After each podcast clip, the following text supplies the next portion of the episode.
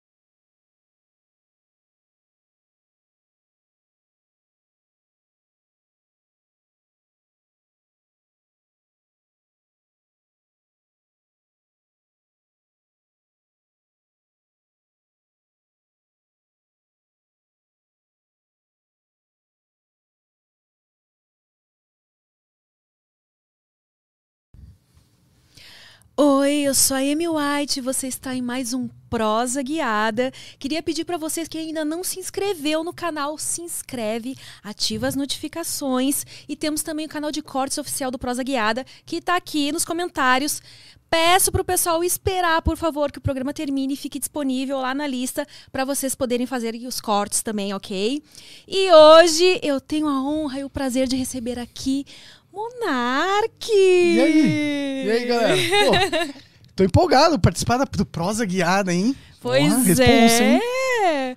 Queria agradecer mais uma vez pelo convite, por essa oportunidade. Não, a gente tava, na verdade, a gente tem que agradecer você de aceitar vir ah. aqui, ceder o seu talento é, para essa casa aqui, fazer uma parceria com a gente. E como que tá sendo esse negócio desse papo aí? Tá legal conversar Olha, com as pessoas? tá bem legal, bem legal. Tô gostando muito da experiência. Ah, o estúdio aqui, todo mundo que trabalha aqui é muito legal. Eu me sinto super em casa, né? Ah, bom. Uh, a Yasmin até brincou comigo esses dias. Nossa, a Amy vem pra cá de manhã e vai embora só de noite, né? É tem verdade, dias que é assim mesmo, que eu fico aqui, almoço, tomo um cafezinho, às vezes tem um bolinho da tarde. Tem um joguinho ali. Tem um, um joguinho. Inclusive, preciso te pedir umas dicas de jogos, de né? Jogos, Porque é. eu parei no passado ainda com questão de jogos. Eu tava falando pra Amy que existem uns jogos de, de hentai, que dá pra você convencer a menininha, você tira a roupa dela, aí você. Tem, tem, tem vários jogos de hentai. Tem os jogos bem safadinhos, então, tem, na internet. Você já jogou isso aí, Monark? Pior que eu já joguei, mas muito tempo atrás, tá ligado? Eu, eu joguei um outro. Eu, eu acho meio sem graça, pra ser sincero, hoje em dia. É, mas eu já joguei na curiosidade, assim, ó, um jogo pornográfico e tal. Uhum. Uma coisa que eu acho foda é um. É reali realidade virtual pornográfica. Isso eu acho foda. Realidade virtual. Você nunca virtual. usou óculos? Não, um você acredita que ainda não? virtual pra ver um pornozão? Não. Cara, é, é, é, incrível, meu. Você parece que você tá na sala lá com a parada acontecendo. Onde é que tem disponível isso pra. É só você comprar um, é... um headset de realidade Nossa, virtual. Deve ser muito louco, né? Deve Eu me lembro aí, que. A gente só não instalou. Tá guardado numa caixa. Ó, oh, é. podia experimentar aqui, fazer até um react. É, podia. É que é mó difícil instalar, mó trabalheira. Dá até vontade de comprar um novo, que esse é um antigo que eu comprei. Uhum. E aí tem que instalar uns sensores ali, um sensor ali, num tripé, e colocar no PC, um monte de cabo. Tem uns novos que é só, um, só aparelho, você põe na cabeça e acabou. Uhum. Esses são foda. Queria comprar um desses. Eu uma vez vi, uh, foi numa feira erótica. Tinha uma feira que acontecia antes que se chamava Erótica Fair.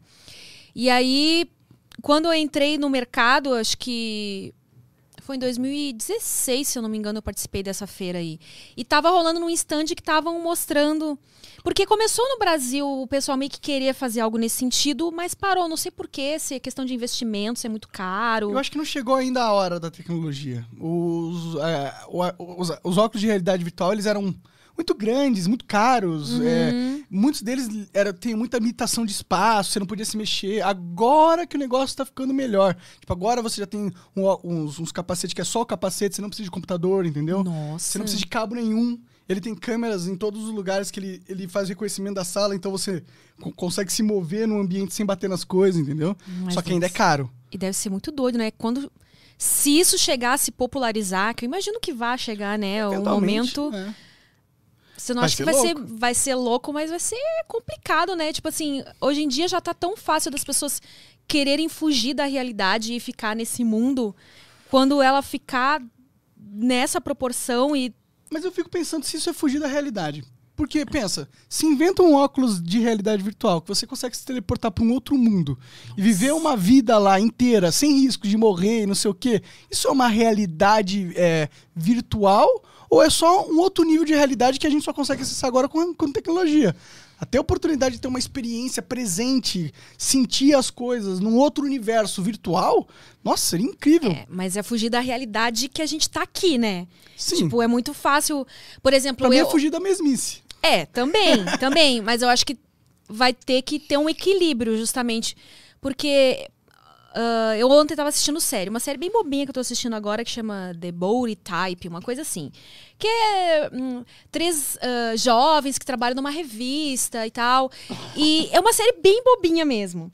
Que é o tipo de coisa que eu assisto justamente para fugir um pouco da realidade. Tipo assim, ah, não quero pensar em nada sério agora. Sim, sim. E a gente já faz isso no dia a dia, né? Quando a gente assiste séries, filmes, a gente tá fugindo um pouco da realidade, que eu, às vezes eu está estressante demais. constantemente. É.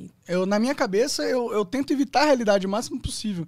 Porque a realidade é muito cruel, Amy. É Não é isso. muito. A, a- a realidade, pra mim, é tipo, nós nascemos pelado, careca, sem dente, num mundo onde a qualquer momento a gente pode morrer por besteira Isso é verdade. e a nossa vida não fez nenhum sentido. Isso é muito cruel, tá ligado? Eu, eu prefiro viver fora da realidade um pouquinho aí nesse caso, tá ligado? Mas, e como é que tá lá o Flow? Faz, faz quanto tempo que vocês estão fazendo o Flow? Faz três anos quase, velho. Já faz três anos. Acho que em setembro agora vai fazer três anos. E eu li na exame, olha como vocês estão chiques. Na que Exame. começou. ah, vocês queriam fazer algo diferente também. Eu não sei qual de vocês, tipo, meio que tava em um período de depressão. Os dois meio que tava depressivo, É. mas eu tava muito depressivo. Eu tive uns quatro anos, aí três anos, e pô, quatro anos, vai. É, foi uma fase bem difícil pra mim, da minha vida, assim, sabe? Uhum. Eu tava no, no limbo total, profissionalmente falando, e tudo que eu fazia dava errado. Eu criei uma produtora, deu errado, fali. Eu Eita. tentava começar o canal, não dava certo. Abri outros projetos, dava errado. Não sei o que, dava errado. Tudo dava errado, tá ligado? Aí foi uns quatro anos assim, e quando surgiu o Igor, ele falou, pô, vamos fazer um projeto juntos. Uhum. Ele queria fazer um canal de unboxing. Aí eu falei, porra, tinha um outro. Tinha esse negócio do podcast, já tava na minha cabeça há um tempo. Falei, pô, vamos fazer isso aqui. Na hora ele pirou, ele falou, pô, isso aqui é muito foda, vamos fazer isso aí.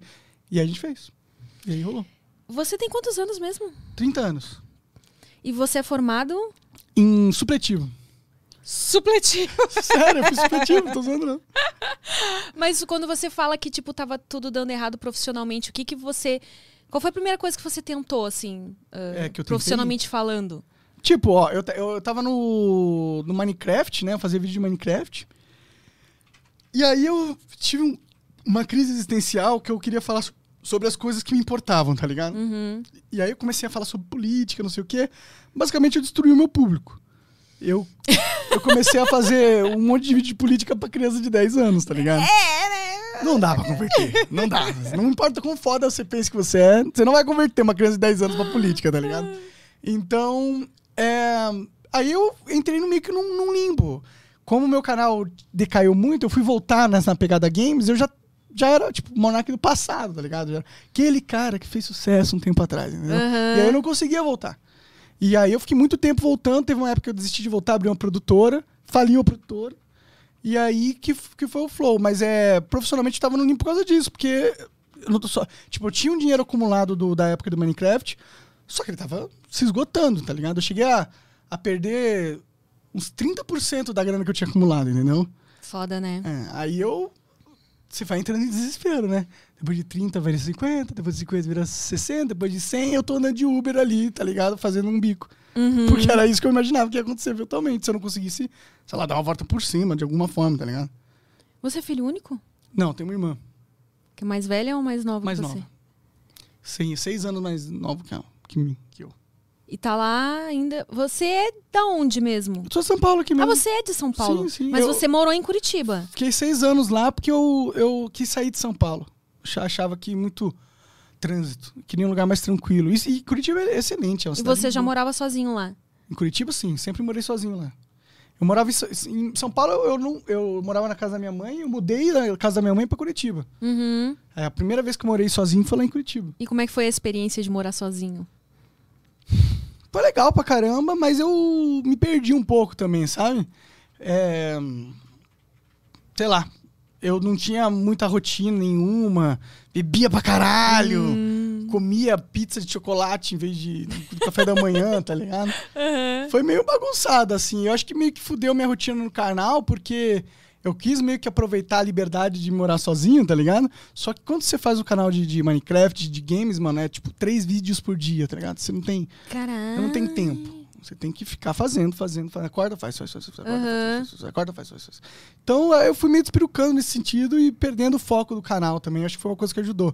Mas foi bom, né? É legal você sair de casa, né? Sim, eu acho que é uma amadurecida que a gente tá na, dá na marra, né? Hum, Sim. Quando tá ali, morando com pai, com mãe, tem tudo nas mãos, né? Se bem que eu saí de casa na época do iFood, né? Então. Hum, Eu bem, bem que não saí de casa, tá ligado? uhum. Eu só pedi uma parada. É, então esse negócio iFood aí, além da gente gastar iFood- muito mais e ferrar com a nossa saúde, né? É. é. Se bem que se você quiser, você come saudável no iFood, né? Mas é que tem tanta opção foda, né? que Você fala, não vou comer saudável. vou É que assim, é, eu passei por essa experiência também quando eu morava no- na casa dos meus pais, minha mãe sempre cozinhou coisas saudáveis. É aquela coisa, né? Arroz, feijão, comida, comida, é. comida de verdade. E eu sempre me alimentei muito bem. Aí eu vim morar em São Paulo e me deslumbrei, né? Com essa coisa do. Tem de tudo aqui. E essa coisa do iFood também. ah, porque é engraçado, quando você tá na casa dos seus pais, você reclama, né? Ai, quando é que a gente vai comer uma pizza, um hambúrguer e tal, né? Comida de novo. E hoje eu me acho tão ingrata, porque na verdade hoje eu sinto falta de comer comida, porque eu já passei por essa fase de, tipo, pedir pizza quase todo dia, yakisoba, É. hambúrguer. Nossa, yakisoba, e aí nossa, chego. bravo. Nossa, teve uma época que eu fui viciada em yakisoba. Do Shining Box? Do Shining Box. Do Shining Box, que é muito foda Nossa, Box mesmo, hoje em dia, nossa. Mas eu acho que piorou um pouco o yakisoba do Shining Box também. Não é, não é dos melhores hoje em dia, não, É, viu? antes um Ainda mais aqui em São dele, Paulo, né? nossa, Que São era Paulo tem. incrível. um- Aqui é, aqui é o- a terra do Shining Box, né? Quer dizer, lá é a China, na verdade, né? E aí, você ficou esse período aí morando lá, só a base de iFood, você não. Você começou a sentir falta de algumas coisas também? Não, cara, porque eu odiava morar na minha casa. a Ah, mãe. Ah, eu queria minha liberdade. Sabe, quando- sabe quando você, você só tá contando a hora de sair de casa? Assim, você fala assim, mano, eu quero sair de casa. Eu, eu- eu sinto que eu não consigo ter uma vida livre neste ambiente, tá ligado? Aham. Nesse ambiente me limita. Eu sentia isso. Você precisa de um- uma coisa mais caótica mesmo. Preciso de uma liberdade. liberdade. Preciso poder ser mais Porque o malucão. problema de, de morar sozinho e ter essa liberdade toda, ainda mais você que trabalhava com vídeos e tudo mais, ah, é, a, é a gente ter esse foco, ter É essa disciplina, disciplina, é. mesmo, né? Isso é uma coisa que eu Porque- sou, eu sou muito ruim. Eu sou muito ruim com disciplina. Não consigo. Eu, toda, eu, sei, eu não sei, eu, eu nasci quebrado. Eu só consigo fazer o que eu quero. Se eu não quero fazer uma coisa, por mais que seja importante pra mim, eu, às vezes eu me fodo e não faço. Mas você tá fazendo, por exemplo, o flow, você tem um compromisso ali, você já faltou em algum dia por tipo assim, ah, hoje eu não tô afim de ir. E não foi? Não, não. Mas eu quero muito fazer o flow, entendeu? Ah. Quero muito fazer o flow. Se o flow fosse uma coisa que eu não quisesse fazer, ele nem existiria. Aham. Eu tenho que querer muito que a coisa aconteça. Se eu quiser que aconteça, então foda-se, eu vou votar, então vai acontecer. É, essa é uma parte boa da minha personalidade. Eu sou, não faço o que eu não quero, mas o que eu quero fazer eu vou fazer. Ah, entendi. Ter esse balanço. Mas eu me fudi muito por não querer, tipo. Quando eu era na. Quando eu tava no segundo colegial, no primeiro, terceiro mês do segundo colegial, eu simplesmente saí do, do colegial. Falei, vou ficar sem estudar pra jogar Dota. Eu não mãe, quero tipo, estudar. Eu não quero estudar. E a sua mãe, como Minha é mãe que falou: ah, desiste de você, menino. Vai, faz. Já tava cansada de tentar. Tava cansada já. Falei, ah, foda-se, faz o que você quiser aí, se vira. Tá ligado? E aí eu saí, eu fiquei um ano inteiro. Seus pais são separados? São, são.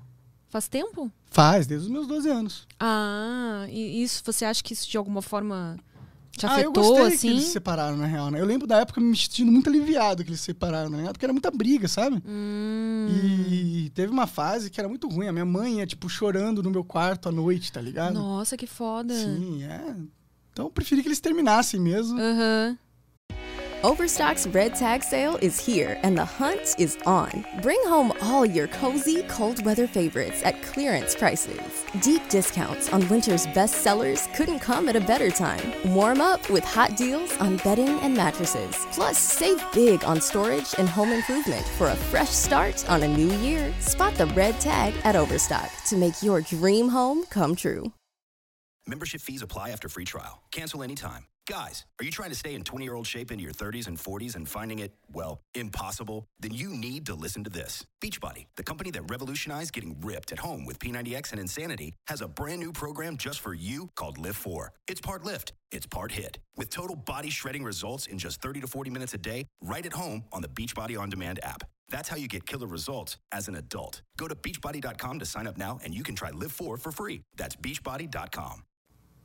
Só que depois a minha mãe arranjou um namorado babá. É foda, né, cara? É, vida, a vida é foda, né? É, a vida é foda.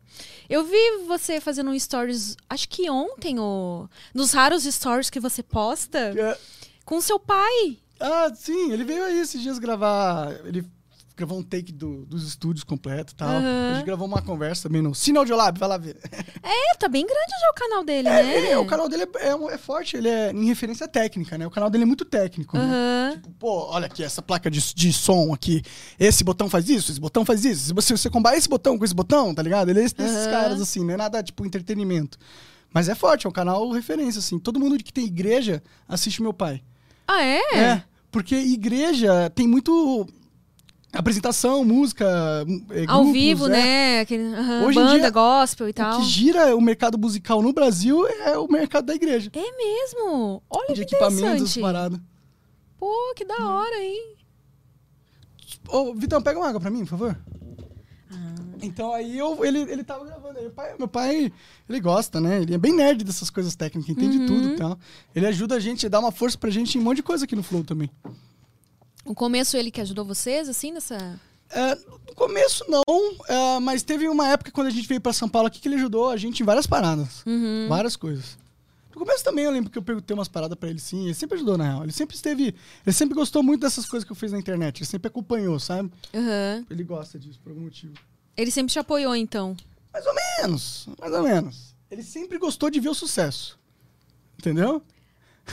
Entendi. é, essa, essa coisa. eh, quando a gente trabalha com algo mais alternativo, eh, os pais, a princípio, acho que a maioria é contra porque eles têm medo, né? É. Que a gente não vai conseguir sobreviver com aquilo e tal. Que a gente vai se decepcionar. Mas aí quando. Imagino quando que. deslancha, é, quando deslancha. Aí eles aí- ficam, cara, eles viram seu torcedor número um, né? Eles falam, "Ih, caralho, olha isso aí, vai. Sempre acreditei em você. filhão."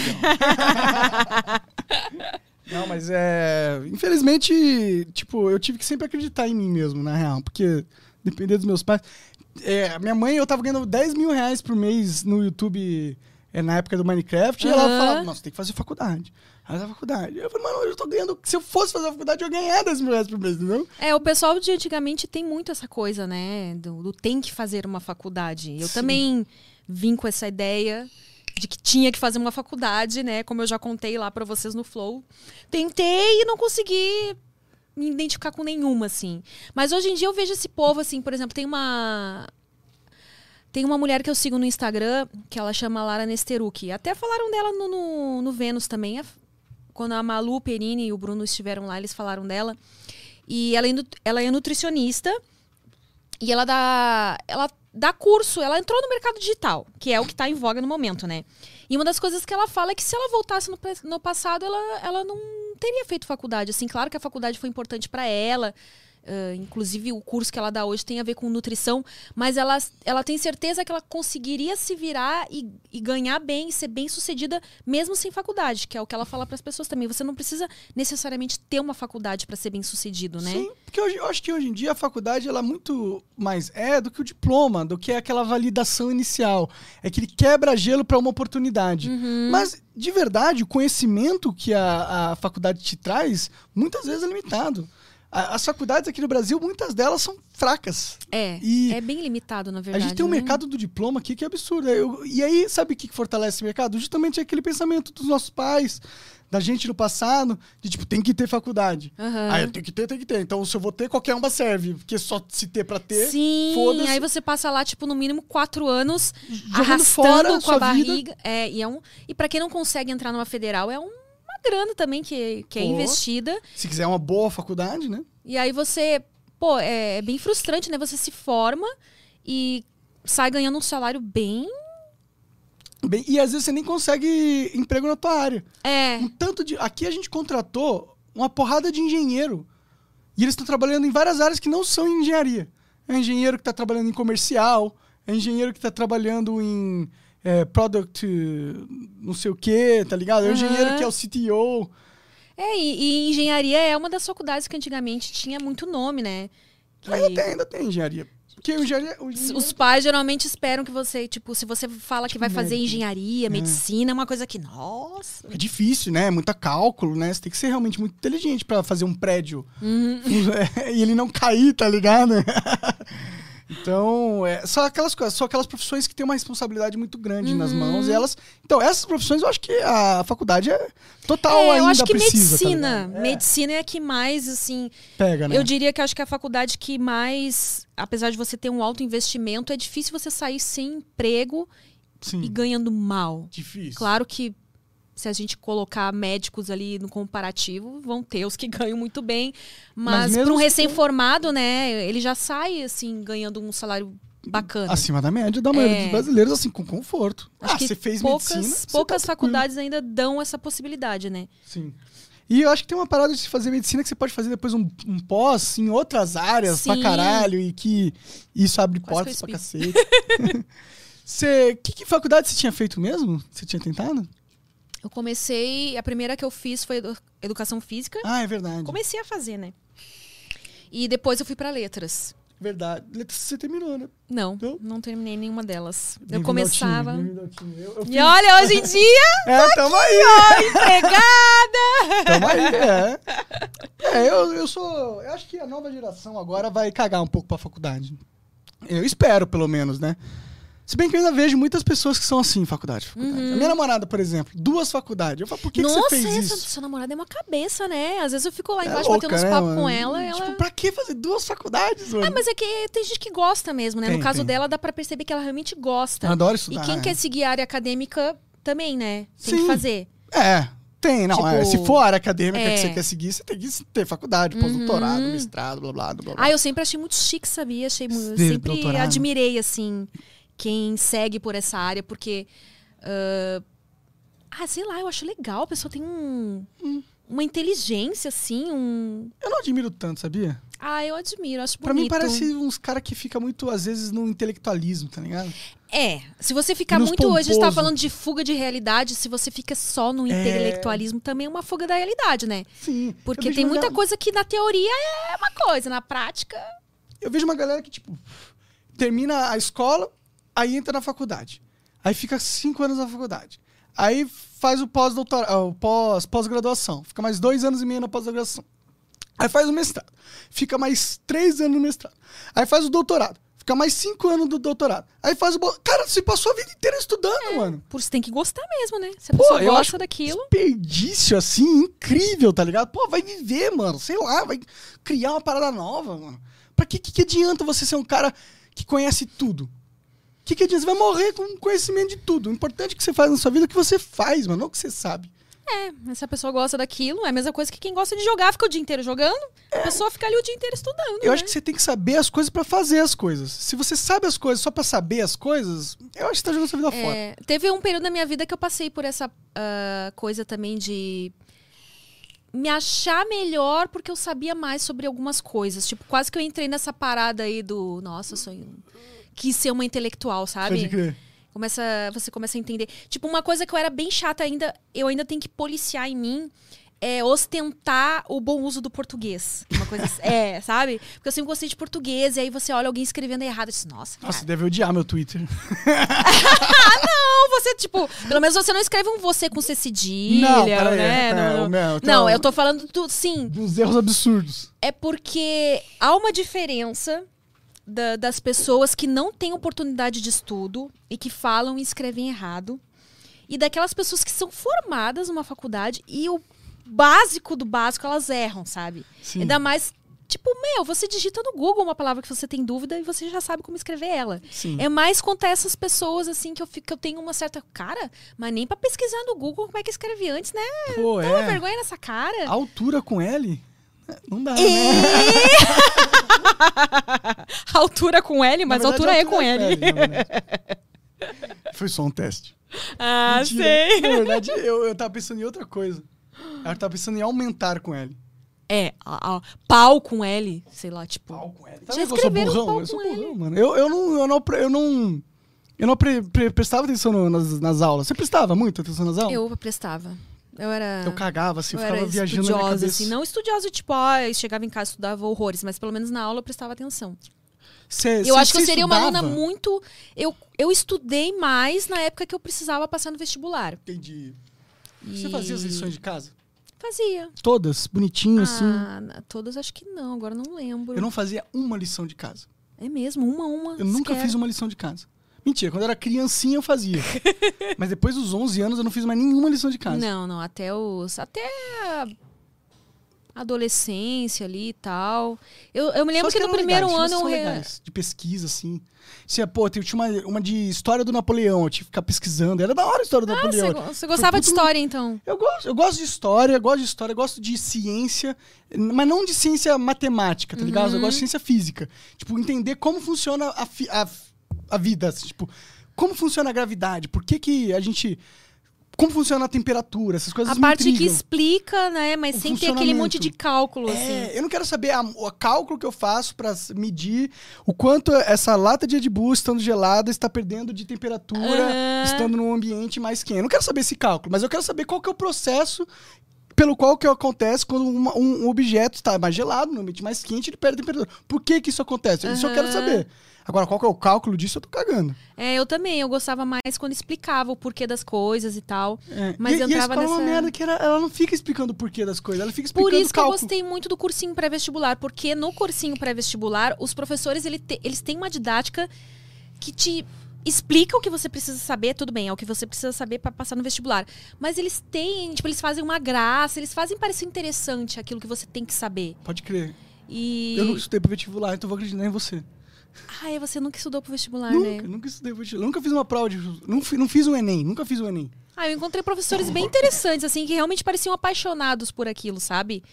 Porque. E a- essa coisa da didática também é, é importante. Porque tem um cara da. Por exemplo, eu acho um professor de matemática, às vezes ele fica muito números, números, números, e pra ele aquilo é muito fácil. Só que na hora de passar, pra ele é tão óbvio que ele não estuda uma didática pra passar pra aquela pessoa que, tipo, não entende bolhufas Total, total.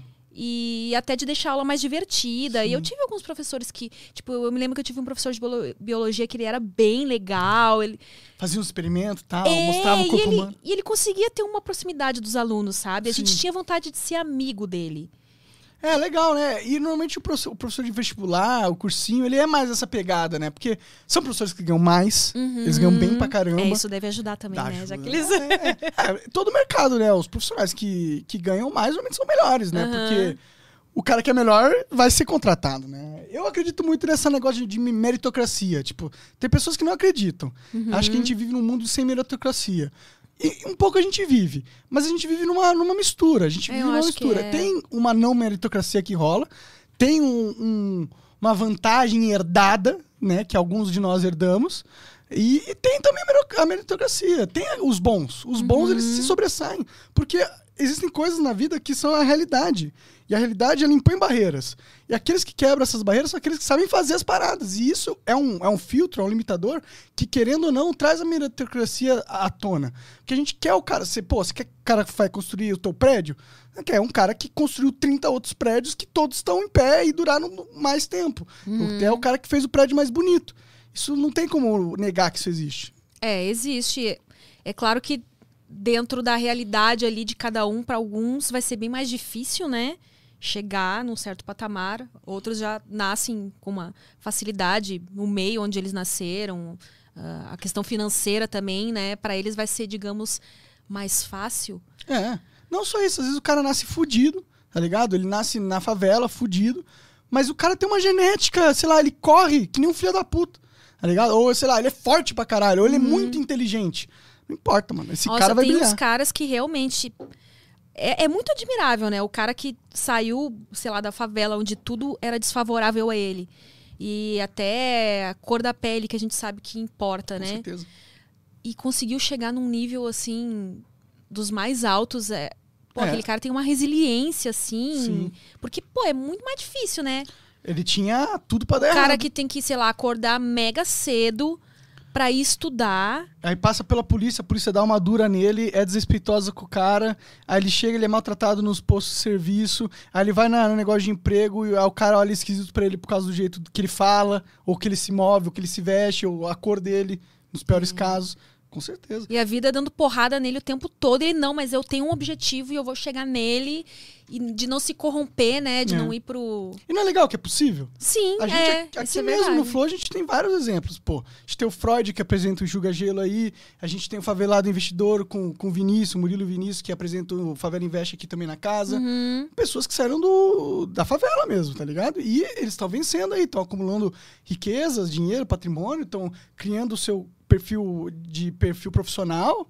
E é isso, mano. Eu- eu- isso não prova que é possível? Eu acho que é possível. Não, é claro eu que acho é que é difícil, né? possível. Claro que é difícil. É, eu acho que é E- possível. E, tem uma outra parada que as pessoas não pensam. Pensa naquele cara, o, o filho do ricão, tá ligado? Ele nasce, tem tudo.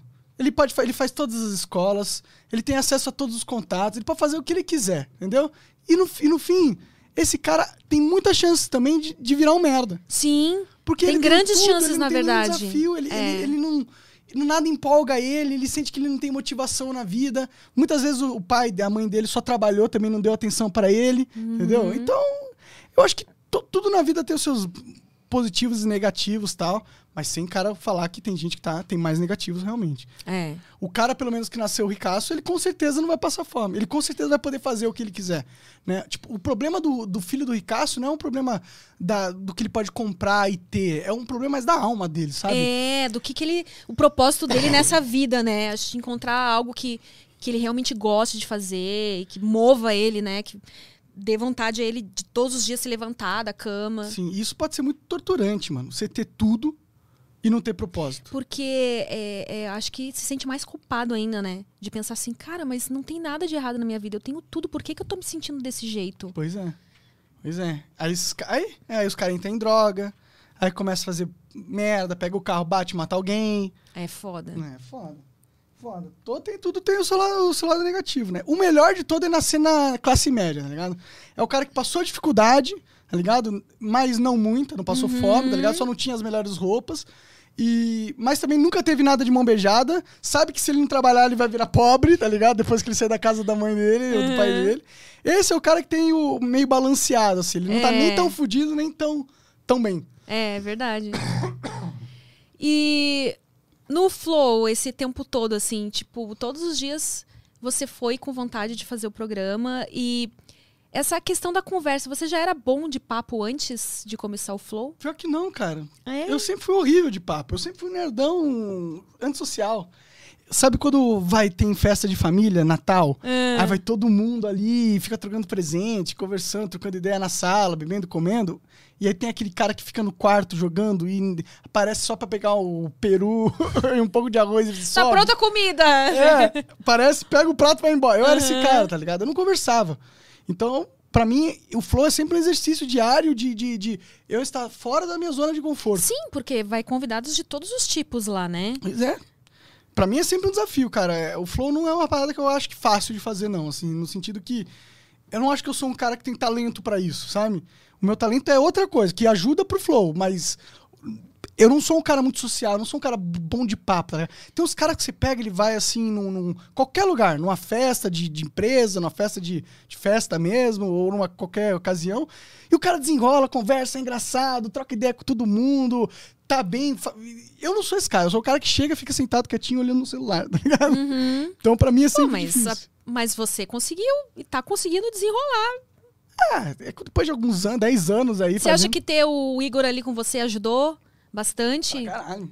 Ah, caralho. O Igor, é- eu, o Igor é esse cara. Ah, aham. O Igor ele chega num, num lugar onde ninguém conhece ele, não conhece ninguém. Ele sai zoando o cara mais alto e forte, foda-se, Aham. e vira amigo do cara e, e de repente tá todo mundo brincando, tá ligado? O Igor é esse cara, ele me ajuda muito nesse sentido. Tem muitas vezes que eu. O Igor ele faz o quebra-gelo e aí eu fico mais no- na retaguarda pensando nas perguntas, tá ligado? Uhum. Então o Igor me ajuda muito. Ele, ele tem esse diferencial pra mim. E como é que é hoje em dia, assim, é, eu achei bem legal a ideia do, do seu xará, o Bruno, de ter colocado vocês dois pra virem aqui separados. Porque acho que ultimamente, meio que as pessoas imaginam vocês sempre juntos, né? Tipo, é sempre Igor Estão Mona. sempre lá, né? Todo dia estamos lá juntos. E né? aí, como é que tá agora essa coisa de. Parece que vocês estão casados, assim, né? É, mas é um casamento mesmo. Tipo, a gente não faz sexo, mas a gente. resto. Inclusive, uma das perguntas, eu abri uma, uma caixinha de perguntas aqui no meu Instagram. eu Vou, vou te mostrar depois. Uma das perguntas que sempre. Eu não sei o que, que esses caras têm essa tara de perguntar se vocês já se comeram. Olha que absurdo isso. Pior que nunca tive a oportunidade de pegar aquele gordinho. não, não. Não, mas a gente tem uma, uma, uma relação de família aqui. Total, assim, é. Pô, todo dia a gente tá junto, tá ligado? Uhum. E toda a nossa vida tá estruturada junto. A gente é sócio, né? Sim. E, e é sócio não só no Flow, e todos os outros empreendimentos que a gente cria a partir do Flow, entendeu? Aham. Então, estão casados pro resto da vida, assim, e, e é isso. E o casamento foi, foi a pessoa certa que você escolheu pra casar? Foi, foi. Eu acho que o Igor, ele, ele, ele comba bom, ele tem os defeitos deles, as- assim como eu tenho os meus. Mas tem uma parada no Igor que ele nunca perde a noção de ser um ser humano. Tipo. eu sei que ele não vai virar as costas pra gente, tá ligado? Uhum. Entendeu? Ele, ele, ele pode perder a noção, vacilar, mas ele normalmente ele vai vacilar com boas intenções e vai vacilar pensando na lealdade do grupo, entendeu? Mesmo que ele foda o grupo, ele não tá fodendo porque ele quer foder, ele tá fodendo porque ele tá pensando no, no melhor, entendeu? Ele é uma pessoa com quem você tem confiança, então isso, Isso. é extremamente importante, né? Para o... Pra se casar com alguém resto da vida, né? tem que ter confiança. tem que confiar. E eu, eu confio no Igor. Ah, legal. Acho que ele não vai. não vai vacilar nesse E sentido. vocês se conhecem há quanto tempo? Quatro, cinco anos. Agora. E vocês conviveram esse tempo todo. Como é que vocês se conheceram? Lá em Curitiba. Mas A pessoalmente, gente, assim? pessoalmente. A gente era youtuber, né? De jogo, né? Então, os youtubers se encontram, né? Sabe? Aí rolou. Ele morava lá em Curitiba. A gente era vizinho, inclusive, por coincidência. Tipo, não vizinho de casa, mas morava no mesmo bairro. Ou... Aham. E. E aí rolou aqueles encontros de youtuber, vai, foi todos youtuber game pra uma, uma hamburgueria comer lá, se encontrar, fazer trocar figurinha e tal. E aí ele tava lá e foi quando encontrei ele. Aí nisso a gente descobriu que era vizinho.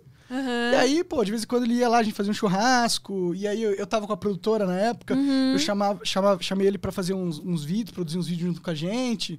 Então foi estreitando a relação a partir dali. Ah, legal. Hum. E você, sim, assim, você fala constantemente de política, né? É um assunto que te interessa, você lê sobre, você estuda sobre. Não estudo muito sobre, eu vi muito vídeo sobre. Eu sou o cara dos vídeos, Ah, entendeu? Eu fico vendo vídeo no YouTube sobre as paradas. Eu vejo caras inteligentes falando sobre a parada e eu tiro as minhas conclusões, entendeu? Tipo, Uhum. eu gosto muito de política porque eu acho que política é muito importante. Eu acho que discutir o caminho pelo qual a sociedade deve ir, né? Eu acho que é o pra, pra, pra, pra isso que a gente tá aqui vivo, tá ligado? Eu acho que esse é o nosso papel como comunicador, sabe? É meio que entreter, mas também ah, dar uma opinião política no sentido de se posicionar, no sentido de falar para as pessoas que te seguem o, o- qual que é a sua visão de mundo, o que, que você enxerga autenticamente, quais são as soluções que vocês querem, ou discutir as coisas, eu acho que são coisas importantes. Eu acho que a internet, num tempo atrás, não estava muito discutindo isso, sabe? Ela tava só na. Antes era só Minecraft, vlog, vlogzinho, é, coisa de culinária e tal. O, o negócio de política foi começar a pegar em 2015, 2016, que foi quando eu tentei fazer minha transição do- dos jogos pra política. Ah, Erradamente, porque eu tinha toda uma outra construção de um outro sim, público. O seu não- público era não- infantil. Eu tinha que ter criado outro canal, fiz no mesmo canal, fiz meu Ah, canal. aham. Mas foi aí que a internet começou a discutir isso. E, e eu acho que é muito importante que a gente discuta isso. Eu acho que as, as mudanças que a gente está vendo no cenário político agora justamente vêm das discussões que estão acontecendo na internet. Esses novos caras que estão se elegendo aí, o Trump se elegendo nos Estados Unidos, o Bolsonaro aqui, por mais que a gente não goste tanto do- de- disso, é um efeito da internet tomando cada vez mais importância na discussão política, no diálogo, diálogo político. É, mas você acha que tá rolando um diálogo? Porque eu vejo as pessoas mais se atacando do que dialogando, né? Eu acho que sim, porque o que acontece? Rola, ah, tem aquele time A e o time B, eles ficam se degladiando, mas tem a galera que tá cagando pra essa briga, que é a maioria das pessoas, e eu acho que elas ficam tirando conclusões do choque ideológico entre esse lado A e B, entendeu? Eu acho que daí que chega. O lado A e o lado B eles estão cada vez se afundando mais a cabeça na terra. Eu acho que é isso que tá acontecendo. Mas o lado C, tá ligado? O lado que tá de fora, o lado que não tem lado, ele fica olhando os dois caras se brigando e fala, olha lá os manezão brigando. E tira, e tira uma outra conclusão, entendeu? E eu acho que é daí que tá girando, gerando o avanço na, na sociedade, politicamente falando, sabe? Você já entrou em alguma briga assim na internet? Ou você Não, resolve ignorar e tipo. eu me, eu me, eu me posiciono e saio fora. Eu me posiciono e saio não fora. fica ali debatendo? Não. Eu não vou debater. Eu me posiciono e saio fora. Deixa as pessoas criarem o debate na cabeça delas. Entendeu? Eu dei os meus argumentos. Eu dei as minhas ferramentas pelo quais eu acho que, eu, eu, é, que validam o meu pensamento. Entendeu? Os outros vão dar as ferramentas que validam o pensamento deles. Cabe os terceiros avaliarem as duas ferramentas e decidirem quais que fazem mais sentido. Eu não vou ficar tentando discutir com a ferramenta do terceiro, entendeu? Aham. Não, eu vou pôr- propor alguma coisa e sair fora e o mundo que decide. Como é que você lida quando algo que você escreve nas redes ou que você fala no Flow ah, repercute assim de uma forma Negativo. negativa? É. digamos que negativo? Eu, primeiro, eu, eu, eu vejo o que, que tá rolando, eu vejo por que que estão. Qual, por que que eu. Qual que é a discussão? Eu, no, no último caso foi da Gabriela Pior da, da- Esse aí. esse aí bombou, esse né? aí bombou. Então, qual que é a eu, eu vejo qual a discussão, eu me posiciono sobre o que está sendo discutido depois de um tempo. Aham. Esse negócio da Gabriela lá, eu fiquei no trending topics do Twitter dois dias seguidos. Só no segundo dia que eu falei alguma coisa. Porque no primeiro dia eu falei, ah, eu, eu achei que tinha sido um negócio pra foda-se, tá Aham. ligado? Aí eu vi que tava no trending topics, sei lá, ah, foda-se, amanhã isso já não tava. Aí no segundo dia tava Continuou. ainda. Falei, tá bom, vai, vou, vou- me posicionar aqui. Aham. Aí me posicionei, falei o porquê que eu acho que a gente pode conversar sem dados e tal. E, e saí fora. Eu saio fora. Eu me posiciono e saio fora. É claro que é meio chato. Você ficar- fala e sai correndo. Saiu correndo. Ixi. Não tem como peitar a internet. É, isso é verdade. Tipo, eu sei a briga, que é uma briga que eu, que eu comprar, eu vou perder. Se eu quiser comprar uma briga com toda a internet, eu vou perder. eu Não, não com compro certeza. briga, não. Eu, eu jogo. eu só com, eu dou um soco, vou sai correndo. Saio correndo mais rápido que eu posso.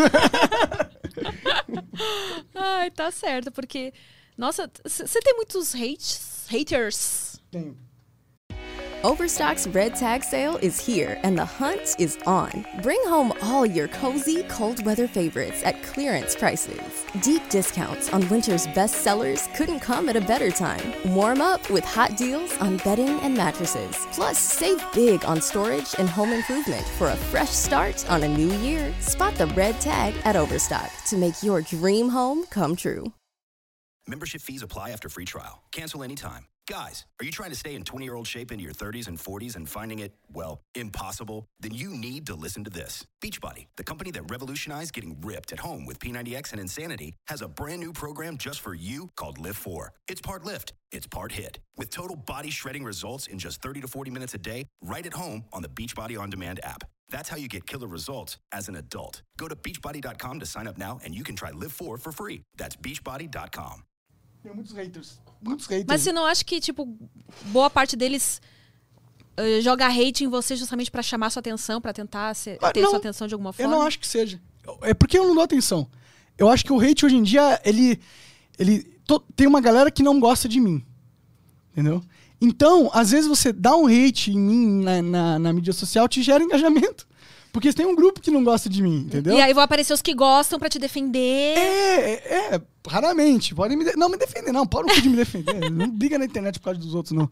Mas, tipo, mas rola, entendeu? Aí ele rola um grupo de identificação e aí isso fomenta é, essa atitude de me criticar. Porque se eu toda vez que alguém critica o Monark, alguém reforça, eu me sinto reforçado. Então, próxima vez eu vou criticar o Monark de novo pra me reforçarem o meu pensamento novamente. Se eu vejo que, pô, o meu amigo criticou o Monark e foi reforçado, eu vou criticar o Monark pra ser reforçado socialmente também. Eu acho que rola isso. É claro que também existem milhares de motivos pra me criticar. Tem pessoas que só criticam porque eu vacilei em alguma coisa. É Aham. possível. Eu tô, tipo, três horas ao vivo todos os dias, às vezes sete horas ao vivo quando, quando rola dois programas no mesmo dia. Então, por dia, se eu- três horas por dia todos os dias, né? Então, sei lá. Você já se 40 arrependeu de alguma coisa que você falou? Eu, eu já vi que eu falei coisas que eu poderia ter me expressado melhor. Eu já vi que, eu, às vezes, eu falei coisas que eu estava errado. Mas muitas vezes eu, eu logo depois que eu falo que tá errado, alguém me corrige e eu falo, ah, realmente eu tô errado, entendeu? Eu não me arrependo muito, muito, não. Arrependo, não. Eu penso, é meio forte, assim, porque eu falo o que tá no meu coração mesmo, de verdade. Eu não tenho um pensamento maquiavélico pelo qual eu me porto. Eu não fico calculando o que, que é mais politicamente correto pra falar. Eu falo o que tá no meu coração. Então, se t- o que tiver no meu coração às vezes é merda, eu não vou me arrepender, porque eu sei que eu errei tentando acertar, entendeu? Sim, mas você reconhece que. Que eu errei. É porque quando a gente erra, a gente erra, né? Não, ninguém é É. perfeito, né? Então, é- eu sou totalmente passível de erro. Mas é que eu, não- eu também não me arrependo dos meus erros, entendeu? Porque os erros, eles são importantes que eles aconteçam. Eu não arrependo no sentido de, tipo, fico me martirizando, sabe? Entendi. Uhum. Mas é claro que a gente aprende com os erros. sim, claro. sim. É a única forma, né, às vezes, de se aprender. Infelizmente, a gente precisa errar. Errar pra cara. Você errou muito já? Ah, eu acho que sim. Eu não sei se. Nunca parei pra pensar se errei muito, se errei pouco, mas com certeza já errei. Você se arrepende muito de coisas na sua vida, não? Não, também não. Também sou dessa filosofia aí que, claro que. com a sabedoria que eu tenho hoje, se eu voltasse a pudesse voltar atrás, eu Ah, teria claro. feito diferente. Mas se eu tivesse feito diferente, haveriam outras consequências, entendeu? É que nem aqueles filmes, né, que a gente fica olhando que a galera volta pro passado pra consertar o erro. Alguma coisa muda E depois. às vezes fica bem pior, né? É, e, sei lá, acho que as coisas são do jeito que tem que ser e, e a gente tem que sempre estar.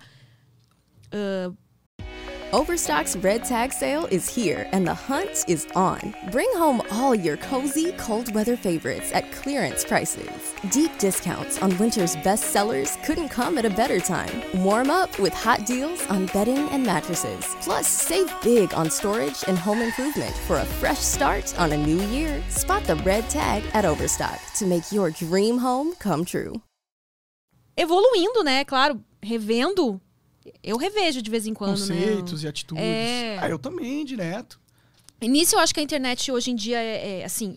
Eu sou feliz de ter passado a minha adolescência e grande parte da minha juventude sem internet, porque com certeza eu falei no passado coisas que hoje em dia É, as galeras iam jogar também. uns hate absurdo, assim, mas eu não sou mais aquela pessoa. Acho que falta das pessoas entenderem isso também.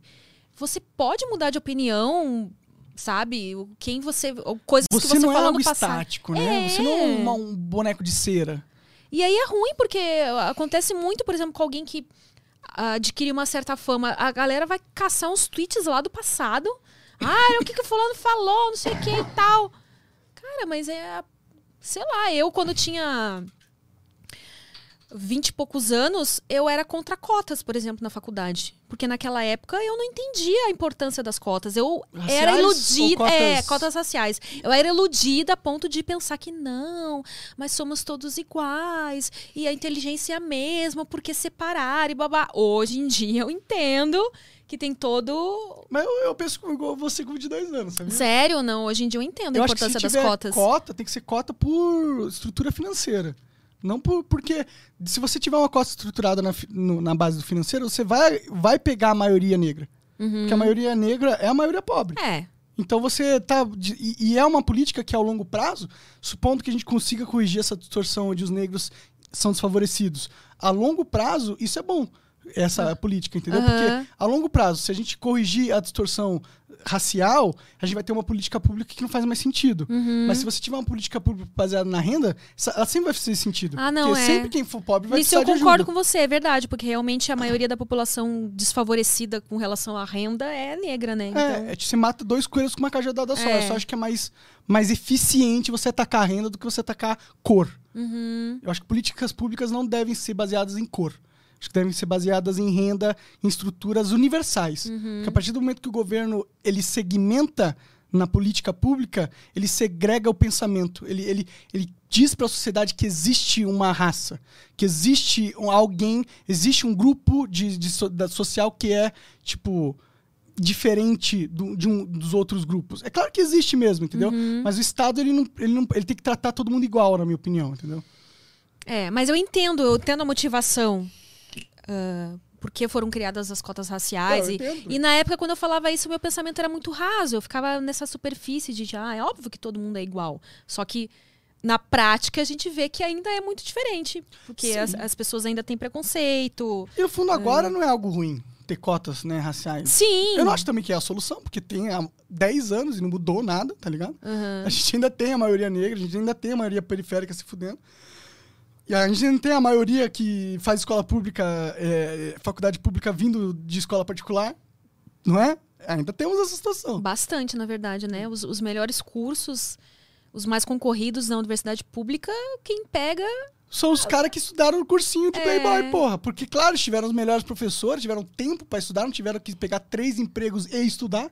E também vão ser os que têm dinheiro para se. Porque apesar da faculdade ser pública, que nem a gente estava falando da medicina, a medicina é um curso super caro, mesmo que você não esteja pagando mensalidade, é o investimento que você tem em livros, e, e você tem que se dedicar o dia todo para aquilo, né? Ou seja, a pessoa que não tem condições financeiras, que precisa trabalhar, Só não pode fazer medicina. é. E aí. E aí não adianta boa, não adianta cota. É, que você tem que mudar, você tem que atacar a estrutura financeira das pessoas, tem que deixar todo mundo rico. Não todo mundo rico, mas todo mundo bem, pô. Será que não é possível? Eu acho que é possível, Uhum. Não, mano. Deve ser possível, né? Já existem países que conseguem isso, né? Tipo, Pois é.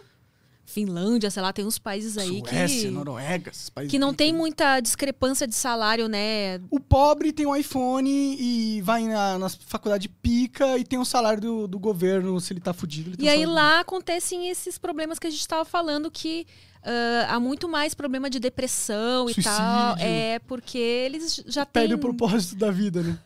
Eles já têm as coisas que, que são problema aqui, não são mais lá para eles, né? Então eles já entram nessa questão mais da alma e e de se questionar e Sim. tal. Isso, isso é legal. Isso é, é legal. É, parece tipo um, um sistema de equilíbrio da, da vida, sabe? Você tem uma geração que é fodida, e essa geração fodida, ela constrói uma outra geração muito foda, e essa geração muito foda constrói uma geração fodida. Porque ela, não- ela não aprende, tá ligado? Ela, ela, ela acha que ela, ela é foda porque ela tá em cima de um trabalho de uma outra geração, de um suor de uma outra geração, ela não enxerga isso. Ela acha que o, o, o patamar que ela tá agora é por causa dela, e ela se sente que ela é muito foda, tá ligado? E aí perde o propósito. Ah, já fiz tudo, olha, olha o mundo que eu construí. Não, você nasceu nesse mundo, porra. É Foram seus avós que construíram isso aqui. A gente tá. A gente tá vivendo do crédito de pessoas que morreram, mano. Sim, sim. Tá Eu acho que a geração atual, ela ah, tem muito, muita pouca gratidão, assim. Pelo, ela não tem muito essa visão do, do passado, do, de do que tanta as gente que morreu, É. que sofreu. de tudo que fizeram pra gente estar aqui onde tá hoje e poder falar as coisas que a gente fala, tipo, você poder fumar aqui, né? Tipo, maconha. Tabaco orgânico, viu? É tabaco orgânico. É tabaco orgânico? É, não é maconha, ah, tá, desculpa. Mas falando nisso, você é, né, pró-legalização, obviamente. Total. Eu sou pró-liberdade. Legaliza. Tem que ter maconha. Se você quiser comprar maconha, compra maconha. Se quiser comprar arma, compra arma. Entendeu? Se tiver uma situação difícil e acha que é necessidade de se abortar, aborta. Eu, eu sou desse. Eu acho que tem que ter liberdade. Você não tem que achar que a gente vai criar uma, uma estrutura parte da sociedade que vai ser o, o, o quem vai ditar o que as outras pessoas fazem. Entendeu? A gente tem que ter uma estrutura assim para coibir o- as atitudes extremamente nocivas, que é assassinato, roubo, essas paradas. Mas o resto você tem que deixar o cara ser livre. O cara quiser lá, andar no meio da, da pon- numa ponte mais alta, quiser subir sem equipamento, cair, morrer e se fuder, vai lá, meu irmão. Foda-se, é seu, sua vida. Você faz o que você quiser com ela. Eu não tenho o direito de te impedir de fazer qualquer coisa que você quiser, mesmo que seja nociva com a sua vida. Eu tenho o direito de te pedir que você faça com a vida dos outros. Aí eu tenho direito. Sim, sim. Mas com a sua vida eu não tenho. É. É a sua vida. Eu concordo, eu acho que só tem que. A educação sempre, né? Se a gente tivesse uma boa educação, mostrar sempre os prós e contras de tudo, né? Que a galera, por exemplo, que é contra o aborto, sempre fala: ah, mas se liberar o aborto, vão sair abortando a torta e a direito. Cara, não é assim. Não é É, assim. muito complexo. Nenhuma mulher quer, tipo. Abortar. Ah, vou, vou transar bem doida, sem me cuidar, porque eu vou poder abortar mesmo. Cara, é um, é é um negócio que é muito complexo. Psicologicamente, Sim. ah, biologicamente também. Então, Dependendo do aborto, né? Tipo. É e foda. a, e a- aborto não é e coisa a questão fácil. é que essas coisas acontecem mesmo sendo proibidas. E na ques- É, com relação ao aborto, alguém vai, faz, vai entrar em desespero e vai fazer de qualquer forma. Hoje Não seria não- melhor que tivesse, que nem lá fora nos países que, que é liberado, todo um aconselhamento. A menina ela vai no ginecologista, ele já pergunta pra ela o que, que você vai querer fazer. E caso ela, ela escolha que ela quer abortar, ainda assim eles vão orientar ela, mostrando todos os contras. Ah, é isso mesmo que você quer fazer, tem outras Você alternativas. pode pôr adoção se você quiser. É. E as drogas também, as pessoas acabam consumindo de qualquer forma, então. É, tipo, é querer tapar o sol com a peneira. É achar que a sociedade é Deus. É achar que a sociedade tem o poder de coibir a liberdade. Ou que tem o direito também. Não tem, na minha opinião, eu não acho que realmente a liberdade só ah, termina ali quando começa do outro, né? Tipo, tem que ser respeitada. É. A liberdade, você não vai prejudicar ninguém. E- e- porque senão fica. É foda. Porque senão a gente começa a entrar num, num perfil de sociedade onde o autoritarismo ele começa a ganhar força. Então, quando fica normal você impedir o outro de fazer com o que ele quer da vida dele, algo que só afeta a vida dele, se vira normal, permitido, então é vira permitido. Eu falar, ah, você quer abrir esse negócio aí? Você quer abrir um, nego- um podcast? Não. Por quê? Porque você tá falando umas coisas que eu não gosto. E não é pro bom da sociedade o que você tá falando. Eu acho que prejudica a sociedade o que você tá falando. Então eu vou só, eu vou só cer- cercear você aqui agora, cortar sua liberdade em prol da sociedade. É o mesmo argumento. Então, por isso que a gente tem que tomar muito cuidado em quando a gente pega o Estado para tirar direitos e liberdades individuais das pessoas. E tem muitas pessoas aí que simplesmente elas abdicam da responsabilidade de estar viva e colocam todo essa, esse peso num terceiro chamado pai Estado e ele é o responsável para fazer com que a vida dê certo, com que as coisas andem. Ele, ele fica nessa ilusão de que ele não tem responsabilidade para se sentir confortável e, na verdade, ele só tá entregando a vida na mão do- de, de burocratas que vão cagar para a vida dele e tomar as decisões baseado nos interesses próprios dos burocratas. Ah, eu li na exame também, essa mesma matéria que eu li, que vocês têm pretensão, vocês gostariam muito que acontecesse no ano de eleição dos presidenciáveis que eles viessem aqui. Você acha que eles vão topar? Você acha que eles entrariam no ritmo flow, na proposta flow, que é conversar de uma maneira despretensiosa? Ou não tem jeito? Eles vão vestir ali o, o personagem político e vão fazer a campanha deles? Eu acho que os dois, entendeu? Eu acho que tem político que não consegue. Tem uns caras que a gente conversou com todos os prefeitos. Os candidatos a prefeitos da, da Prefeitura de São Paulo. Nossa, tinha uns caras que era. Mano, sai, sai dessa, dessa vibe político, tá ligado? Mas tem outros caras que são políticos de carreira que eles sabem conversar. Inclusive, fiquei surpreendido, tipo Boulos. Boulos é um cara que sabe trocar uma ideia, ele não fica naquele modo político dele, tá ligado? Aham. E foi legal. Eu acho que. Dizem que aumentou bastante a popularidade dele depois que ele veio aqui, né? Aumentou. Aumentou. Ele foi, foi um grande case. Eles, eles mesmos falam, tá ligado?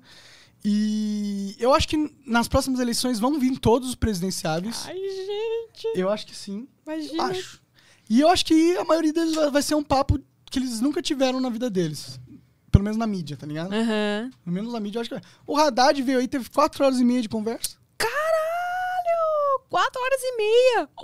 Então, ele nunca fez quatro horas e meia de conversa em lugar nenhum. É verdade, vai ser uma oportunidade deles falarem, né? Sem ter aqui, tipo, Jornal Nacional, que tem lá o tempo, e a réplica, e a tréplica, e não sei, que tudo tem um tempinho, assim, Sim, né? não, mas, eles- mas avonte, mas foda-se. Fala aí, você é um ser humano, eu sou um ser humano, vamos trocar uma ideia. Qual é? Tipo, esquece que você vai é presidente, não sei o quê. Qual é? Qual é do daqui? Qual é do, de quem é você, tá ligado? É isso que as, que as pessoas querem ver hoje em dia. Elas não querem. Claro que elas querem saber a sua proposta e tal. Uhum. Mas hoje em dia a proposta é tudo mentira mesmo. As pessoas querem sentir o cara, sentir qual é do cara. E eu acho que no- na, conversa dá pra sentir. Em quatro horas e meia dá pra sentir qual é do cara. Pô, é difícil alguém sustentar ali um, um personagem durante quatro horas e meia, né? Difícil. É difícil. Ainda mais bêbado. né? Álcool. Todos beberam quando vieram aqui? não, não lembro, acho que não, não. Todos não. Mas sempre que a gente puder, a gente vai dar álcool pra ele. né? Deixar mais à vontade, né? Ah, O álcool entendi. entra, a verdade sai. E algum deles já fumou com com vocês? Não, não. Ainda não. Queria que, pô, o primeiro que tiver coragem vai ganhar uns pontos com a comunidade canábica. Que tá pontos. bem grande, por sinal. Tá, tá é a pena que, eu- que eu não gosto, né? Sempre aparece alguém perguntando, e aí, me fuma on, não sei o quê. Galera sempre tá pronto fazer Você uma parceria aí. Não, eu já experimentei, mas eu não. Você já pra transou mim, chapada? Já. E não achou maravilhoso? Foi legal, mas eu não conseguia gozar. É, não, mas, isso, mas pra gente, pro homem é bom, tá ligado? É, pro homem é bom, mas É. eu, tipo assim, nossa, tava gostoso, tava, tipo assim, foi bem gostoso. Mas eu não, não consegui gozar, na verdade. Entendi. Tipo, É porque a, a maconha, ela dá uma... Uma dificulta, dificultada. Dá uma dificultada, meu. mas pro homem é bom, tipo assim, mas aí não fica meia bomba, sei lá. Não. Só dá uma... Fica melhor, entendeu? Porque você tem mais prazer e demora pra gozar. Uhum. E que é bom pros, pro parceiro, pra sua parceira, né? E a Lu gosta de fumar álcool? Pior que não, ela não é muito de fumar, não. Ela às vezes fu- fuma. Brincadeira, viu, mãe da Lu? às vezes ela dá umas pega, mas não, ela não. Ela é, eu não, não curte muito, não. Mas tá, de vez em quando. Ela é, de vez em quando a gente fuma, junto, de vez em quando. É. É, E aí já, já teve essa experiência com ela, então. já, já. já tive. Não, Eu chapato sempre, Você fuma o dia inteiro. o dia inteiro. E- mas aí não, não é mais é, o mesmo Não, efeito, não né? É, o mesmo efeito. não é. É bem pior. Tipo, é uma merda, na verdade. Eu, pra mim, agora, eu fumo pra mais ansiedade do que qualquer outra coisa. Não é uma parada assim de me deixar chapa... tipo, me deixar loucão. Aham. né? Não me deixar. Uau, festa! aí, uh! Eu não, eu só fico, tipo, mais calmo, mais tranquilo. Aham. Só isso. Você tem vontade de diminuir a frequência ou não é uma coisa que te preocupa? Eu não tenho vontade de diminuir a frequência, mas eu acho que eu preciso fazer exercício. Então, você começou a fazer exercício ontem, né? Ontem, Depois de quanto tempo parado? anos, de anos, de na E academia. aí, você vai ficar firme na musculação agora? Vamos, agora a gente tem que ficar, meu. O Cariani fez um desafio, 60 dias. Ah, foi um desafio. É, três vezes por semana a gente vai ter que ir lá, malhar com os caras mais pica da galáxia em termos de fisiculturismo do Brasil. Caraca. Meu, você tem que ver a academia. A academia tem mais de 100 aparelhos, todos importados, cada um diferente um do outro. Aham. E aí você tá malhando lá, vai chegando só os caras grandão do Instagram, do- dos famosos do Instagram, tá ligado? Você- naquela sala lá tinha, tinha, tipo, de massa corporal tinha uns 800 toneladas.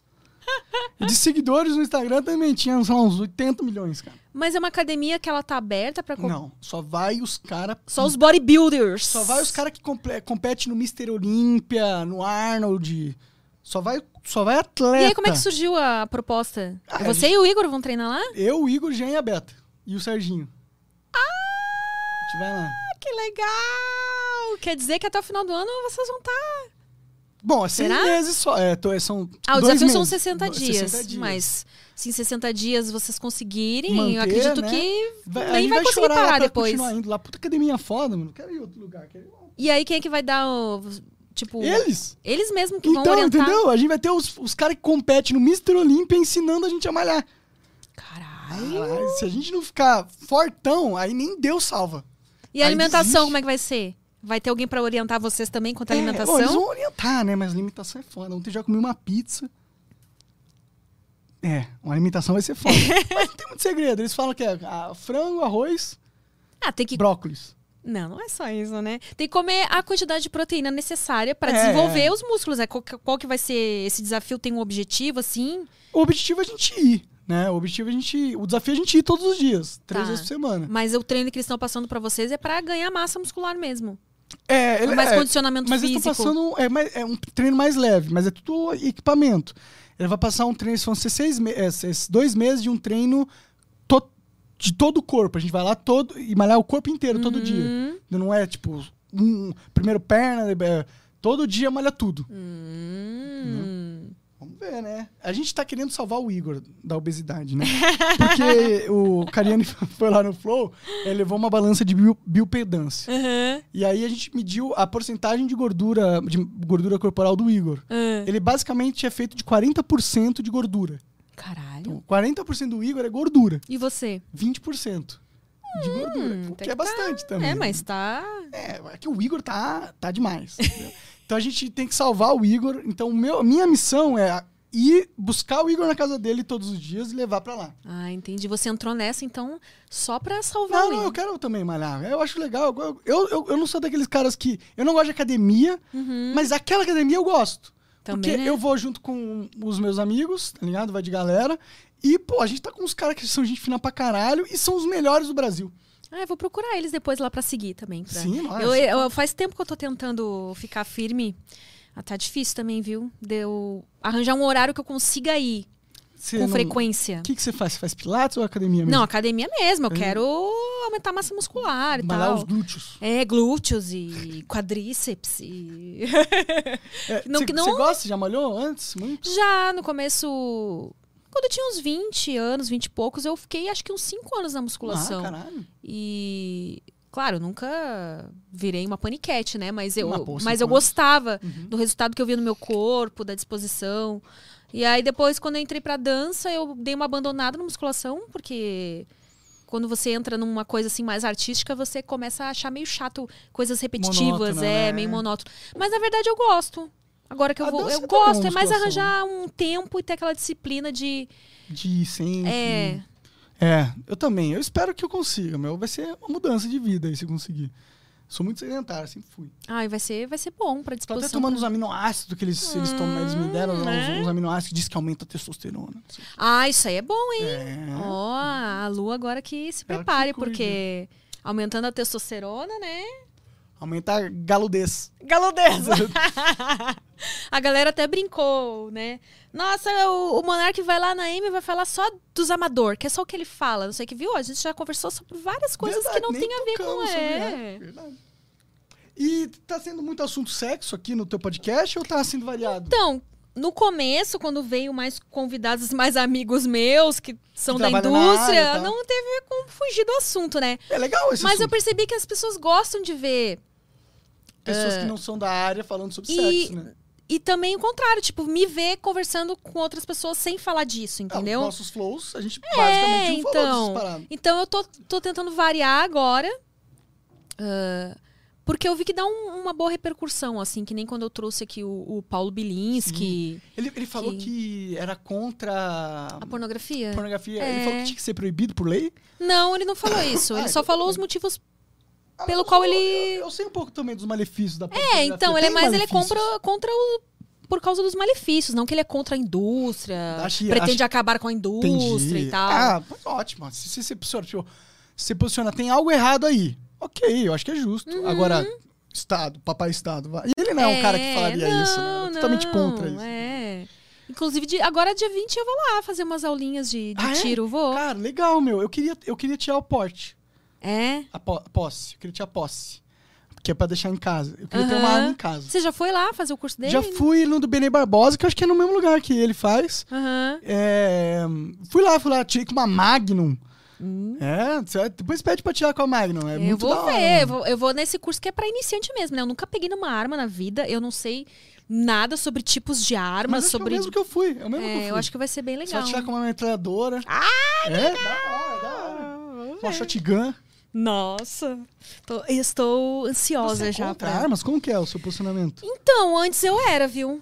Eu era, mas conversando com ele e seguindo o Ícaro, que eu já falei pra vocês várias vezes. Que, cara. é, então, ele. Quando você falou dele, a galera nos, comentários, nossa. É, a galera, é, ele tá pra vir aqui também. é, ele ia vir aqui dia 21, mas acho que já não vai mais ser dia 21. Tô tratando lá com a secretária dele. dele Poxa, dele Ícaro, vir vem na aqui. M. É, pô. não, ele me prometeu que ele vai vir. Só vai vir tá... no Flow se você vir na M. Ó, viu, Ícaro? e aí, ah, o Ícaro, ele inclusive ele fumou maconha e tal por um tempo e ele não fuma mais hoje em dia, né? Ele é meio Ele é contra agora? É, ele é contra porque assim, pra ele, pelo menos, Não ele deu boa. é, ele gente- acha que ele passou a render mais quando ele parou. Entendi. Já eu passei a render menos quando comecei. Hum? A render mais quando eu Você comecei. falou- É, é, eu, desculpa, Falou a mesma coisa. Falei a mesma coisa. Eu passei a render mais quando comecei. É. Na verdade, eu minto aqui um pouco. Porque a verdade é que a maconha não me impediu de fazer as coisas que eu queria. Entendeu? Sim. Porque eu fumei maconha, é, tipo, quando eu parei de fazer Minecraft lá, foi quando eu comecei a, a fumar maconha. Eu comecei a fumar maconha com 24 anos. Uhum. E eu, eu tive uns três anos, dois anos meio improdutivo. Mas eu não sei se foi por causa da maconha ou foi por causa de todo o meu, meu histórico de, pô, ter trabalhado que nem um can- condenado durante cinco anos direto, tá ligado? Já tá um pouco bem pra ficar um pouco confortável. Tá me sentindo um pouco desanimado com a minha vida profissional. E tá chapadão todo dia também, né? O que ajuda. Mas quando eu tive que voltar a ser ativo, a maconha não me, não me atrapalhou, entendeu? Aham. Ela não me impede de acordar cedo e estar aqui. Eu fico meio fudido. Mas não me impede, não me impede. Não me impede de vir aqui todo dia trabalhar, de trabalhar às vezes 18 horas por dia, entendeu? Inclusive, eu acho que me ajuda, entendeu? Eu sei que eu vou ter a maconha pra me, tipo, me, me deixar- me dar um conforto mental. Eu sei que eu vou conseguir passar por várias situações tranquilo. Entendeu? Pra mim, me ajuda na minha vida, entendeu? Mas não é pra É, todos. é que Overstock's red tag sale is here and the hunt is on. Bring home all your cozy, cold weather favorites at clearance prices. Deep discounts on winter's best sellers couldn't come at a better time. Warm up with hot deals on bedding and mattresses. Plus, save big on storage and home improvement for a fresh start on a new year. Spot the red tag at Overstock to make your dream home come true. Membership fees apply after free trial. Cancel anytime. Guys, are you trying to stay in 20 year old shape into your 30s and 40s and finding it, well, impossible? Then you need to listen to this. Beachbody, the company that revolutionized getting ripped at home with P90X and Insanity, has a brand new program just for you called Lift 4. It's part lift, it's part hit, with total body shredding results in just 30 to 40 minutes a day, right at home on the Beachbody On Demand app. That's how you get killer results as an adult. Go to beachbody.com to sign up now and you can try Live 4 for free. That's beachbody.com. Ah, o que eu vejo, assim, das pessoas que gostam de fumar maconha e não querem abdicar, é que às vezes vocês dão desculpa, desculpas pra Não, não manter elas É, na vida de vocês, ela na vida de vocês, sendo que, por exemplo, pra ansiedade. Agora que você vai começar a malhar, eu acho que é uma coisa que vai te ajudar bastante. Talvez diminuir você até né? ah, não tenha necessidade de fumar tanto. Eu, eu também eu, eu tenho essa teoria também. Eu, eu aposto e nisso. essa coisa de, tipo, se você é consciente que você tá dando certas desculpas pra. Man... Não, eu quero fumar e pronto, eu gosto e beleza. O problema é a desculpa que eu vejo que algumas pessoas às vezes dão, como se, tipo, só a maconha fosse a resolução Da daquele tipo de dele, problema. é. Ai, não, mas eu preciso pra, pra dur- pra poder dormir. Sim. Você podia só fazer Você tá fazendo- duas horas de corrida. É. Você ia dormir, tem outros artifícios para pra não precisar. A- até mesmo de remédio, que tem gente que não dorme sem remédio, né? Por exemplo. Sim. mas a pessoa tá conseguindo colocar medidas mais saudáveis em prática, no tipo, né? ah, fazer exercício físico, se alimentar corretamente e tal. Eu, eu diria que Ah. se você tem algum problema de ansiedade, algum problema de dormir, antes de tentar usar qualquer droga, tenta fazer exercício. Tenta usar o Porque você corpo. vai estar cansadão, É, né? Você só vai querer dormir. E você só vai dormir, vai dormir bem, entendeu? Aham. O corpo vai estar cansado, a mente vai estar recuperando. É, é uma, uma puta desculpa mesmo achar que só a maconha pode salvar. tá? E, é que a maconha é tipo, muito mais fácil que fazer duas horas de existem, academia. é que né? você trabalha Você puxa aqui. um baseado acabou. É. É que você tem possibilidade de trabalhar com algo que não te impede É. de fumar. Mas ah, existem pessoas que vão ter que estar em alguns lugares e vão precisar ficar horas sem fumar. E se aquilo é um problema pra elas, tipo assim, Fica- tudo que é, ai, preciso fumar um antes, preciso fumar um antes, sabe? Aquela coisa de precisar fumar. Preciso fumar um antes de transar, preciso fumar um antes de trabalhar, preciso fumar um antes de dormir. A pessoa realmente está dependente e não está assumindo que ela está dependente, né? Total. É natural, é natural. Ajuda em diversas coisas. Tem estudos que provam isso, beleza. Mas você não precisa. É. Você não O fato precisa. de dizer que precisa, precisar, precisar. Você viveu a maior parte da sua vida sem maconha. É. E tudo que você fazia tinha o seu propósito, seus sentimentos, suas motivações sem a maconha. Antes você fazia sexo sem a maconha. Antes você comia de boa sem a maconha. Agora, se você tá colocando a maconha como, ah, eu preciso disso, é porque a maconha te fudeu ao ponto de você precisar dela. É, então. Porque acontece isso. Tipo Mas eu é agora. difícil, né? Viver sem nenhuma muleta. É, difícil. O desafio. Acho mas... que não existe ninguém que não se apoie em algo. É. Né? É, às vezes é um- uma crença, às vezes é uma substância, às vezes é dinheiro, às vezes é. ca- Cada, cada um tem suas, suas muletas, eu acho. Tem pessoas que, que têm um- uma mentalidade muito forte e talvez eles não tenham muletas, né? Mas eu Uhum. não conheci ninguém, viu? Ainda. Não conheci. Já, já pensaram em trazer. Eu não sei se ele já veio no, no Flow o JJ. Ele é um, ele, ele é um ex-nadador, ele já nadou, com- competiu, né, pela, pela seleção. E, e ele. É, é- não sei se é coach, né? A palavra ficou manchada, né? Esse negócio de coach aí. Mas ele faz bastante conteúdo, assim.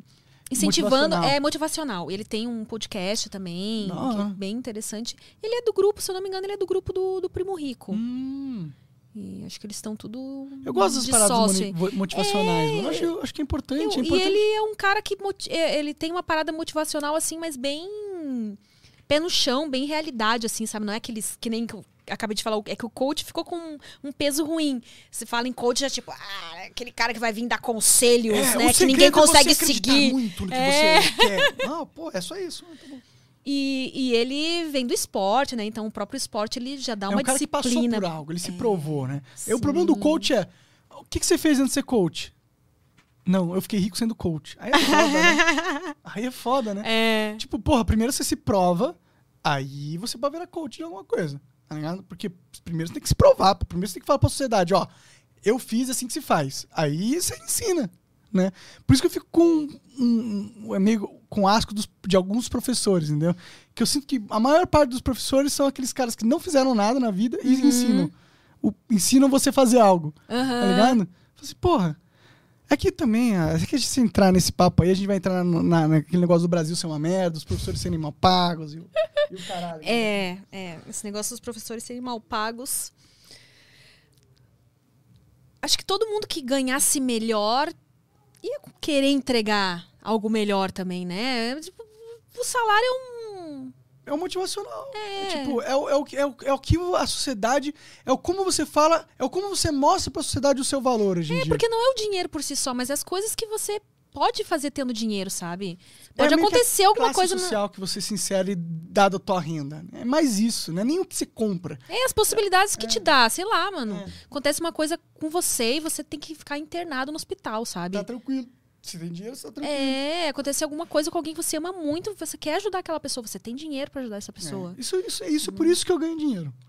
É, é só por isso mesmo, de verdade. Uhum. Eu só quero ter dinheiro pra nunca ter que tomar uma decisão entre o que, que eu vou sacrificar, o braço esquerdo ou direito, entendeu? Eu não quero tomar essas decisões. Uhum. E quem não tem dinheiro nessa vida tem que tomar É esse tipo de foda. decisão. É foda. E eu não quero tomar essa decisão, eu quero ficar com os dois braços, tá ligado? Você quer, quer casar, ter filhos, essas coisas? Casar, eu não sei. Casar, porque eu não acredito no casamento. Casar no, Papel tal. as- hum, em cerimônia É, e tudo eu mais. acredito né? de ter uma, uma parceira resto da vida. Isso eu acho que Uhum. é possível. Agora, casar, eu não faço questão de pedir pro Estado vir aqui falar pra mim, ó, você tá junto com essa pessoa. Não, pode, Aham. não preciso, foda-se, não quero que o Estado nem olhe pra mim, entendeu? Então, casar nesse sentido, não. Agora, eu acredito que é importante você ter uma parceira que. Ou parceiro, não for, for o caso, é, que possa te acompanhar pra quando você for ficar velho, entendeu? Uhum. Porque depois que você fica velho, você precisa de alguém que te entenda, que conheça quem é você, que já passou um tempo de vida com você, que passou pelas dificuldades, que sofreu com você, que, que, que tem um elo, um vínculo. E, e pra esse elo, esse vínculo ser criado, eu acho que demanda 30 anos. Entendeu? Então eu, eu acredito Então você nisso. acredita em relacionamento a longo prazo, assim, que você vai conseguir ficar com alguém durante esse tempo todo até ficar velho? Eu acredito que é possível, mas eu também não acredito que é necessário. Tá ligado? Eu acho que você pode ter amigos de Uhum. Mas é 30 algo que anos. você deseja pra sua vida. Eu, eu, eu, eu sinto que eu seria mais feliz se eu tivesse um relacionamento, um relacion- um relacionamento estável, filhos. Eu gostaria de ter filhos, entendeu? Eu queria. Porque eu acho que depois de um tempo eu vou ficar enjoado desse negócio de trabalho, entendeu? E eu vou querer Tem me. que ter um desafio diferente na vida, né? É, vamos- Criar um outro ser humaninho. Eu tenho muita pira de poder conversar com alguém que tem, tipo, a mesma. Pelo menos metade da minha carga genética, entendeu? Que vai ser parecido comigo. E poder conversar e ter uma relação humana que é diferente, que é muito especial, sabe? Ao ponto de você poder realmente conversar com aquela pessoa de coisas que você não poderia conversar com ninguém no- na face da Terra. Isso é uma coisa que me deixa muito puto com os pais hoje em dia. Que eles não aproveitam essa relação que deveria ser pai e filho, tá ligado? Mãe e filho. Que deveria ser alguma coisa única, especial, profunda. Um relacionamento onde a- a- as coisas mais íntimas poderiam ser compartilhadas, descobertas, e você tá ali como pai para guiar. Mas muitas vezes essa, essa conexão não é feita, entendeu? É que é resquício da, da educação do passado, ainda que coloca os pais como. serem- Provedores. É, e Eles você dever uma só. obediência, o É. respeito ligado à obediência. Que, mas eu acho controle. que isso tá. É, ao controle. Ah, você não me respeita, com, tipo, ah, você não me obedece. Ah, hoje em dia, tudo isso está sendo bem questionado em relação à educação. Ah, se fala bastante em, em educação neurocompatível, que é você respeitar as fases de desenvolvimento da criança. Uma criança ela não tem um- um- uma maturidade neurológica, psicológica e tudo mais para, por exemplo, uma criança de dois, três anos, quatro, é normal que ela faça birra, que ela se jogue no chão, que ela espeneie, porque ela não sabe lidar com a frustração. E aí o desafio é você Ensinar, ensinar ela a lidar com as emoções, coisa que a maioria de nós não foi criado sabendo lidar. Eu Total. não sei como é que você lida com as suas emoções, mas eu eh, ainda quero estudar mais sobre inteligência emocional, porque ah, quando a gente chorava, geralmente nos reprimiam. Ai, por que, que você tá chorando? Tá chorando por besteira ou caiu? Ah, levanta logo. É bobeira isso aí. A gente foi criado de uma forma assim que. Reprima suas emoções. É, e aí agora a gente tá tendo esse desafio de criar os filhos diferente disso, né? É. Então é difícil lidar quando vem a raiva no momento, porque você sente raiva também das coisas que seu, o seu filho faz. Sim. E, e aí você ah, demonstrar também pro seu filho que você é humano, que você sente raiva. É porque quando Mas- você perde o controle, ele vê É. essa perca. Ele aprende, ele aprende como que é perder o controle. E o mais, o que vai ensinar melhor a ele é como você vai lidar com isso. Porque você vai ter que lidar com essa raiva, né? Se ele vê E- você lidando bem com as suas emoções, ele vai aprender vendo. Tipo, a- moleque, ele aprende vendo. Sim, o exemplo não tem jeito. Não adianta você falar uma coisa, aquele, ah, faço o que eu digo, não faço o que eu faço.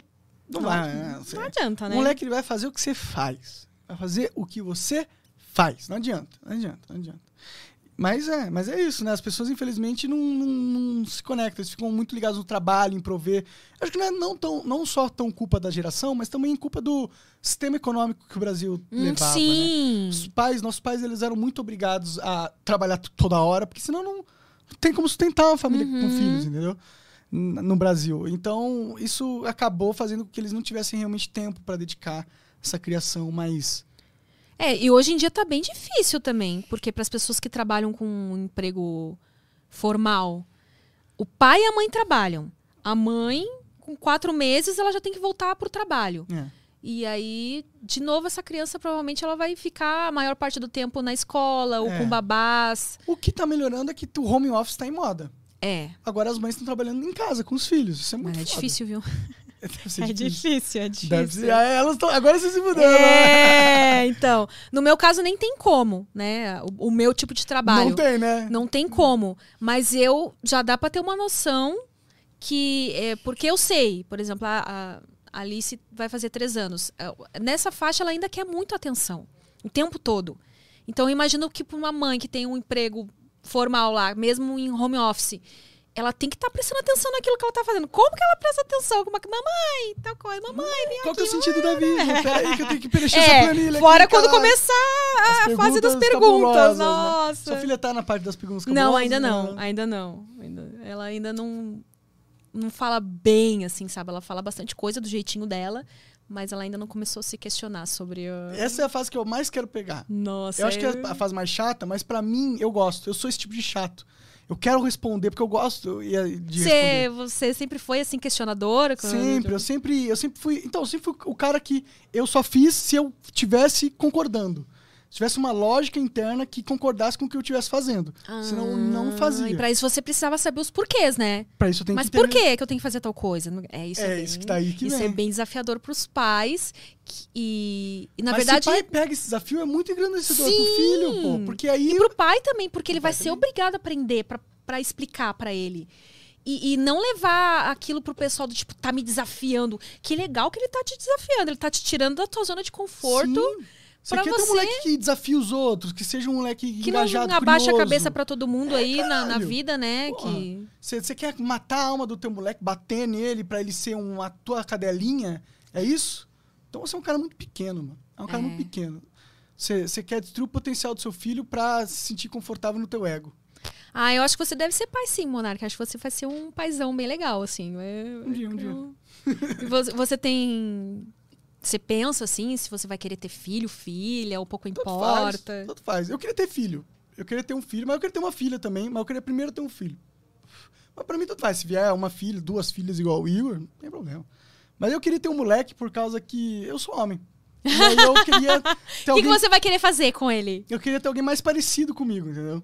Porque eu acho que eu poderia compartilhar certas coisas hum, que com minha filha eu não poderia compartilhar. Mas é claro que tem argumento que eu poderia compartilhar coisas com minha filha que meu filho não poderia compartilhar É, também. sim. Você não sabe como é que vai ser o moleque, se ele vai gostar de Sim, coisas. sim. Ele pode ser totalmente oposto de você. No fim, eu acho que é só um desejo, um desejo primitivo meu de ter um Aham. menino, tá ligado? Nada muito nobre. É só uma coisa de eu queria ter um moleque, tá ligado? Aham. Mas, mas eu teria uma filha de boa, não ia ficar triste se tivesse uma filha, tá ligado? Eu acharia ótimo também. E o que você gosta de fazer no- nos seus momentos de folga? Jogar. Eu gosto de ficar jogando. Você joga desde que idade, assim?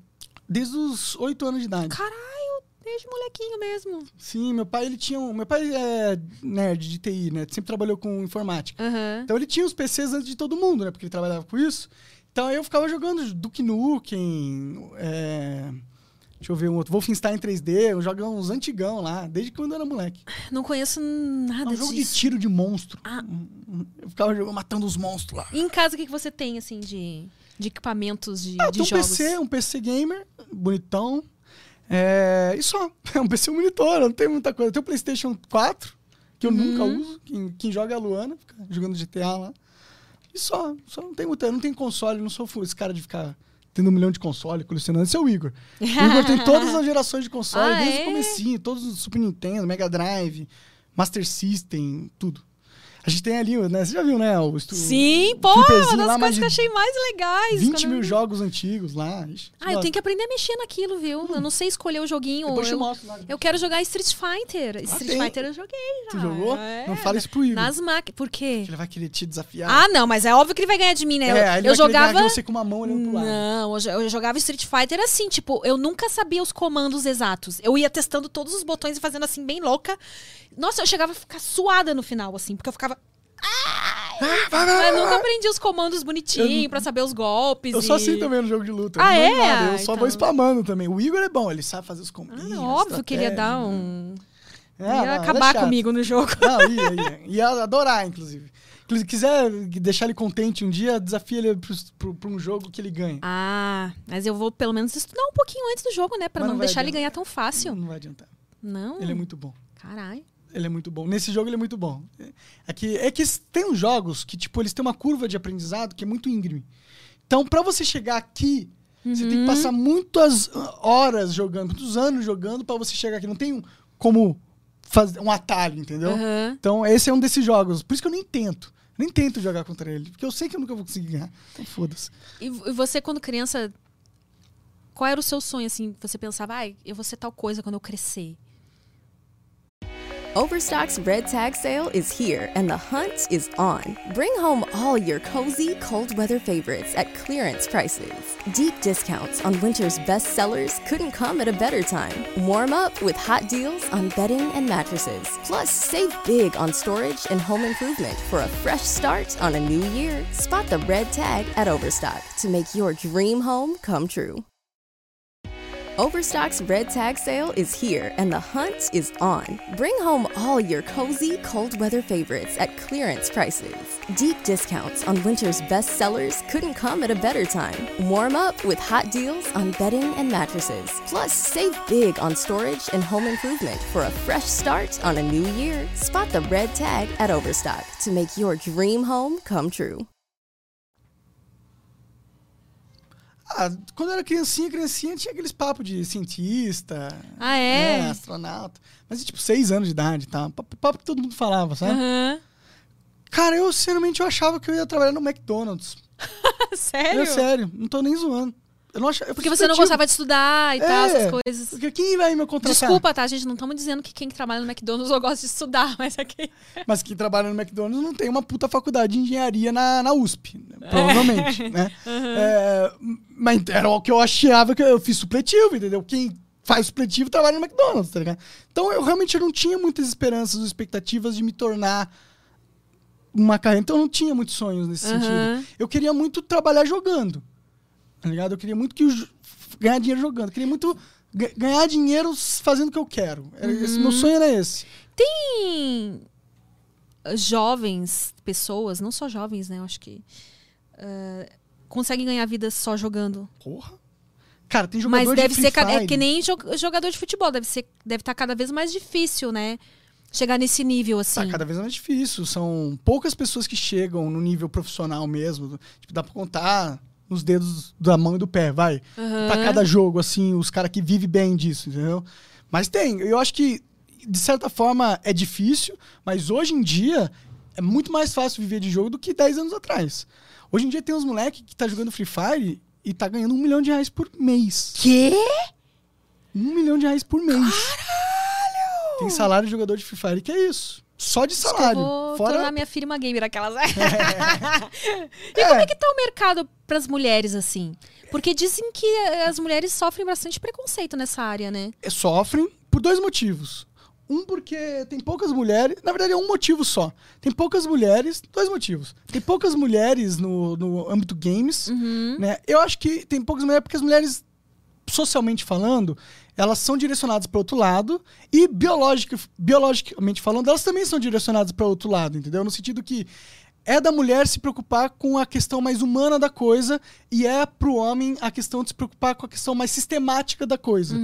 E eu acho que essa diferença em per- perfil de personalidade de- dos sexos faz com que tenha menos mulheres nos jogos. E aí, o segundo problema é: os homens são um bando de filha da puta, um bando de moleque. Quem joga normalmente é moleque, né? E, e moleque com testosterona é tudo cuzão, tudo otário, tudo machista otário, a maioria. É, E rola uma toxicidade que já afasta um grupo pequeno de mulheres dado o contexto social. Então a gente tem realmente, infelizmente, poucas mulheres nesse âmbito. Mas acaba sendo o ruim e acaba sendo também uma oportunidade para as mulheres. Porque hoje em dia existem muitas organizações e muitos muitas ah, campeonatos e, e incentivos para que hajam mulheres. Então, é um interesse das indústrias que as mulheres joguem jogos. Porque, pô, é um mercado imenso. 50% da população é mulher.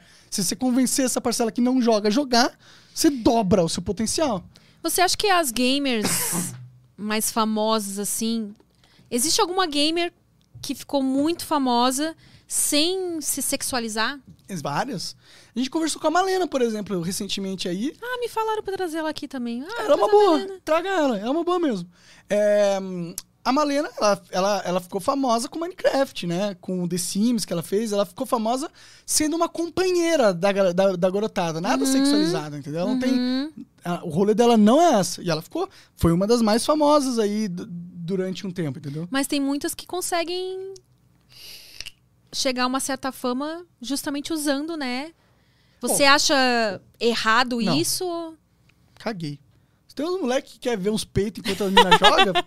Mano, Só que tem na, Twi- na Twitch, o que, que pode mostrar na Twitch? peito. Peito. Decote. Ah, nem decote pode usar? Não, decote pode usar. Só não pode mostrar nudez, É, então. nudez não pode. Tipo transparência, Não, essas não, coisas assim. Mas Mas, um ela pode. decotão, acho que pode E pôr. fica lá, tipo assim, aí os peitos balançando. É, pode, pode, pode. Eu, pessoalmente, eu não assisto esse tipo de conteúdo, tá ligado? Eu acho ah, deve conteúdo ser os bem mais bosta. os, os molequinhos mesmo, né? Que sei eu lá. quero ver um cara que joga, uma mina que joga bem. Aham. Ou que é muito engraçada. Se eu quiser ver pornô, eu vejo pornô da M, caralho. Vou ver as paradas acontecendo mesmo, tá ligado? É, eu, mas tem muito moleque que gosta, que, que quer ter. Se, quer ter aquela. A deusa gamer dele, tá Aham, ligado? a musa inspiradora. É, é. E eu acho que as meninas que aproveitam desse mercado são, tem que aproveitar, estão sendo inteligentes. E é isso, foda-se. Se tem uns punheteiros que quer ver, ótimo. Você já foi macho escroto? Olha, eu já fui escroto. E eu já fui macho. Não, eu nunca fui macho escroto, entendeu? Eu nunca fui o perfil, mas eu já tive atitudes escrotas de macho escroto, com certeza. Quando eu era mais jovem. Aham. Hoje em dia, não. Mas quando mais jovem, já tive. Eu já tive os meus preconceitos. Meu pai é bastante con- conservador. Eu venho de uma família conservadora religiosa, entendeu? Então, eu já tive os meus preconceitos. Já tive... Eu lembro que uma, uma vez eu tinha, acho que uns 13 anos, e aí uma amiguinha minha veio e falou, falou pra mim, o que, que você acha da, de esmalte vermelho? Eu falei, ah, acho que é cor de puta. Nossa! Meu Deus! E você sabia o que você tava falando? Você só reproduziu assim o Eu que. reproduzir, era o que a minha família falava, entendeu? Entendeu? Aí... Sério? Sim, pior que eu gostava dela, perdi a oportunidade de pegar ela nesse momento aí. Vai ver que foi até um nervosismo, porque acontece muito, né? Tipo assim, o cara. Você queria pegar ela. É. Aí, tipo, em vez de você falar, falar as coisas certas, aí você dá um tiro no Dá pé um tiro mesmo no e pé, fala é. essa merda. Ela né? fez aquela cara de cu, assim, tipo. então, eu já tive isso, tá? É a minha atitude de macho escrota, essa aí, Mas né? e nos jogos você, quando era mais jovem, já entrou assim? ah, Pra fazer bullying numa menina. É, porque esses jogos, assim, são várias pessoas ali, né? E tem um chat, vocês vão conversando e tal. Confesso que eu não lembro de fazer isso. Eu achava covardia, eu achava escrotidão. Mas você já deu, tipo assim, uma. Pô, Mas meu, isso aí não é cara, sim. legal. Isso aí que você Sim, falou pra sim. fulano não é legal e tal. Você Ah. já tinha essa consciência de. Às vezes, às vezes, às vezes o cara xingava a mina e falava, ó, lá o machão. A boca, tá ligado? Eu Já, já fez isso. Esse tipo de, de- Já aconteceu, entendeu? Eu não lembro de, de eu ser o cara que zoava as meninas. Agora, cara, eu já zoei muito. Foi muito escroto em games. Muito tóxico. Hum. De xingar, de, de, de falar, a sua boca, você é um arrombado, filho da porra. Xingar de todos. De. Falar, ah, é, então vamos marcar de se encontrar. Ah. Nossa, sério? Você se exaltava Me assim? exaltava, me exaltava. Mas um tempo atrás, quando era mais viciadão. Você já brigou na vida real, assim, de. de- De porrada? É. Só uma vez, só. Mas nada a ver com games, assim. E foi horrível. Tipo, foi não, algo legal, entendeu? Você apanhou ou você bateu mais que. Cara, foi um negócio de. Foi uma briga de estacionamento, sabe? Lá do meu Hum, aquelas prédio. coisas bem idiota mesmo. Bem idiota. Tipo, eu levei uns três socos na cara, aí eu entendi que o cara tava me batendo. Falei, caralho, o cara tá me batendo por causa de uma briga de vaga, tá ligado? Aham. Aí eu reagi, aí eu dei uns três, quatro socos nele, ele caiu no chão, tipo. Aí ele foi tentar me agarrar pra me derrubar, eu Aham. segurei ele e caí com ele aqui assim, fiquei segurando ele aqui. Aham. E aí até a mulher dele tava grávida Putz, na, no carro, assim. meu Deus. assim, para, para! Gente, Aí coitado. eu peguei o cara assim, joguei ele pra, pro lado assim e parou, tá ligado? Caraca, mano. É. Aí o cara se fudeu, tava com o nariz todo sangrando, sangrava tudo. Você demorou pra se dar conta que você tá apanhando, mas é Demorei. você. Eu levei uns três socos, mas aí eu dei uns quatro que o cara caiu no chão. Aí caiu e tentou me segurar. Gente. Hum. Foi horrível, foi muito horrível. É, porque assim. depois que passa, Era o dia do meu percebe que. Meu Deus! E aí? Meu pai tava lá, inclusive, na minha casa, desceu de, de, de, de meia lá do meu apartamento, que era no sexto andar, pra ver o que tava acontecendo, mas quando chegou já tinha acabado, entendeu? Ah, foi horrível. Aí o cara pegou o carro, foi pro hospital. Uma merda. Uma merda. E aí depois desse dia. Aí depois ele. Eu encontrei com ele, ele pediu desculpas, cara. É, porque ele, Ele que começou a briga, no começou, final das é, contas, né? começou. E, pô, ele tava com uma mulher grávida, né? Ele, Sim, ele, primeiro ele falou que foi um idiota, que não sei o quê, pediu desculpa tal. Aí eu pô, falei, não, de boa, tranquilo. Sei que ficou com o nariz torto mesmo. Eu vou ver se deixaram alguma. é, agora eu tô pegando ainda o jeito, Monark, de olhar lá no site. Hum, Se tem. As flowcoins? É, as flowcoins, mas a galera não, Não tá, tá querendo mandando? abrir a mão pras Ah, flowcoins. Eles ficam isso? pedindo superchat quando vai liberar, eles querem. Vai na Flowcoin lá, pô. Mas, ó- Mas libera o superchat aí também, pô. Enquanto isso, Hã? libera o superchat, pô. Não, não precisa deixar o superchat desativado. Deixa eu ver o que, que eles mandaram pra, pra você aqui no Instagram, que eu achei que tem umas coisas engraçadas. Vamos ver o que, que você vai achar interessante de responder. é sempre as mesmas perguntas. Eu não canso de me responder essas perguntas bobas do tipo, por que ele é tão tetudo? Ah, sedentarismo, muita coxinha do madeiro, pizza, Será que agora, com essa fase fitness, fitness, a- as tetas. tetas vão sumir? Eu sempre fui tetudinho, viu? Ah, é? Sim, até quando eu fico magrinho, porque tive minhas épocas de magrinho, eu fico com uma tetinha salientinha, sabe? Então, sei lá. Acho que elas. Talvez se eu ficar muito forte, ela fica dura, aí fique melhor. Vamos ver, né? Nossa, será que a gente vai ver um, um monarca de tanquinho? Pô, tô, E tô será que vai aparecer? Vem cá, tem, tem muita menina que dá em cima de você, Não, muita não. mas tem algumas. Acontece às vezes. E como é que você sai da. Aí que tudo pela internet é mais fácil, né? É É. só não responder. Mas já aconteceu pessoalmente, assim, de você ter que sair de alguma saia justa? Não, às vezes vem umas, tipo, convidadas, amigas de, convidados, tá ligado? Ou coisa e, tipo, dá umas indiretas. Não sei, é que eu não uso aliança, tá ligado? Aí não sabe que eu namoro e tal.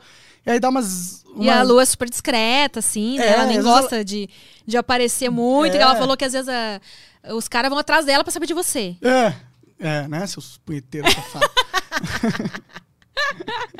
É, e às vezes rola, um, rola, sabe, aquelas, aqueles comentários que dá a entender uma É. parada. Mas aí eu só desconverso e tal. Falo. E você é ciumento? Você é ciumento? Não. Eu sou. Também não sou trouxa. Eu sou assim, eu, eu, eu tenho um. Tipo. Eu exijo um certo tipo de comportamento pra alguém que é comprometido. Entendeu? Uhum. Mas eu não sou ciumento, não.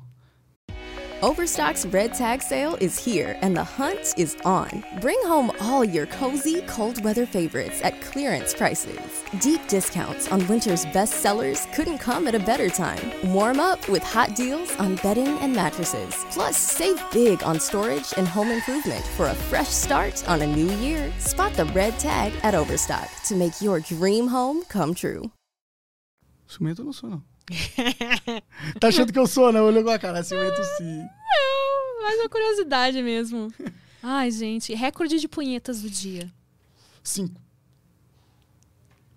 Tipo. Depois dói. Hã? Começa a doer. Mas isso mesmo quando você era adolescente? Eu acho que assim? essa da época. Hoje em dia eu não aguento. Cinco eu já tô. Na terceira eu já tô morto. tô tomando umas cápsulas de, de aminoácido pra testosterona, vamos ver se melhora agora. Não, não, é agora. Mas aí você tem. Você tem a Lu, né? Pra... Sim. Mas você sabe, mesmo quando a gente namora, a gente não deixa de poder punheta. É. Punheta no carro.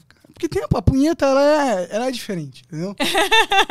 é um momento seu, é uma meditação do homem, entendeu? Tem que rolar. Entendi, entendi. Aí perguntaram aqui quanto que você gasta com maconha por mês? 5, 6 mil reais. Sério? Puta que pariu, Monark. É caro uma coisa. Caralho, ainda bem que eu não, nem quero gostar mais. né? Eu não, não quero. Mas é que, você não fuma- é que mesmo se você gostar, você não vai fumar com o teu fumo, entendeu? É, Eu fumo muito. Não se sabe, né? Começa com um pouquinho. vezes mais Você não começou normal. fumando tudo que você fuma hoje. Pior que eu já comecei meio hardcore, assim. E essa tosse, hein? Pior- É, que eu tô fumando agora, né? Mas eu tô com uma tosse meio fodida mesmo. Meu pulmão, às vezes eu acordo de manhã, assim, sabe quando você, você respira e dá aquele chiadinho no pulmão, assim. Eita porra. Mas é que você fuma tabaco também ou Fumo tabaco não. só, Só maconha? maconha. Então isso aí é só da. E o vape, né? Eu acho que o vape deve Ah. dar uma mesclada ali com o negócio, fa- fazer uma resininha, assim, sabe? Uma resininha. Dizem que a maconha ajuda contra coronavírus. Dizem, dizem, dizem, dizem. É, dizem muitas coisas, É. né? Pra, é que nem quando fala. Quando começou a sair vários estudos, os benefícios de engolir porra. Eles querem achar benefício Eles pra querem que as porra na engolam cara, porra, fala que isso fala bem pra pele, né? Mas fala é um que é verdade. de coisa. É, não sei. Vou... Com proteínas ali, né? Uma vez perguntaram pra alguma. Alguma dessas mulheres que. Fitness ou nutricionista, sei lá. Se tinha muitas calorias. Não, se como é que é? Se rompia com jejum intermitente. Eu juro a pessoa preocupada. Galera muito, muito Aquele fitness. boquetinho que você faz de manhã assim, engole. Isso aí vai romper com o meu jejum intermitente. Não, que é só proteína, fica tranquila. Proteína e gordura não tem carboidrato. Ai, meu Deus. Ah, não, você é citogênica, só tô viajando. Você conhece de tipos de dieta? Assim? É, não, é que tem a, a- intermitente é quando você fica muito tempo É, jejum jejum. intermitente é. é, aquela uma, uma determinado número de horas que você fica sem comer nada mesmo. É, e aí o- tem a citogênica, que foi o que eu confundi ah, com não, que é chapado, dieta ceto... que é que é só você come só proteína e gordura sem carboidrato. Uhum. E aí a porra tá, eu acho que tá inserida aí na, na dieta. Você já tentou fazer dieta? Ah, não de porra. na, cara, já várias vezes. É? É, já, já. Tô, eu sempre tento, eu sou Agora na Mas verdade pela saúde ou para, para é tentar eu, emagrecer eu mesmo? tenho muita azia. E aí eu não consigo comer besteira, sabe? Uhum. Aí eu tenho, tenho que fazer uma dieta pra não morrer. Passar mal, assim, sabe? Tem que comer bastante salada, bastante verdura. bastante Tem que fazer uma dieta para não morrer, é ótimo. É que, eu é que antes, lembra? Eu comia pizza no café da manhã, de chocolate, entendeu? Então, uma coisa que eu fazia muito era comer pra caralho e ir dormir. Nossa. Isso é muito ruim. É. Agora eu tenho uma hernia de ato. O meu. Eu tenho uma válvulazinha que controla o fluxo de alimento do estômago pro esôfago. Aham. E o meu ah, tá arrombado. Eita porra. Eu arrombei o meu, meu, meu hiato aqui. Então, eu não tenho esse controle. Então, o, o gás, gás, o, suco gástrico, ele Volta. volta bastante. Então, se eu tenho um negócio do suco Nossa. gástrico muito ácido, Aham. muito forte, queima todo o meu esôfago, entendeu? Ai, tenso. Então você tá sendo obrigado a, a ter uma alimentação mais saudável mesmo, né? Senão eu sofro.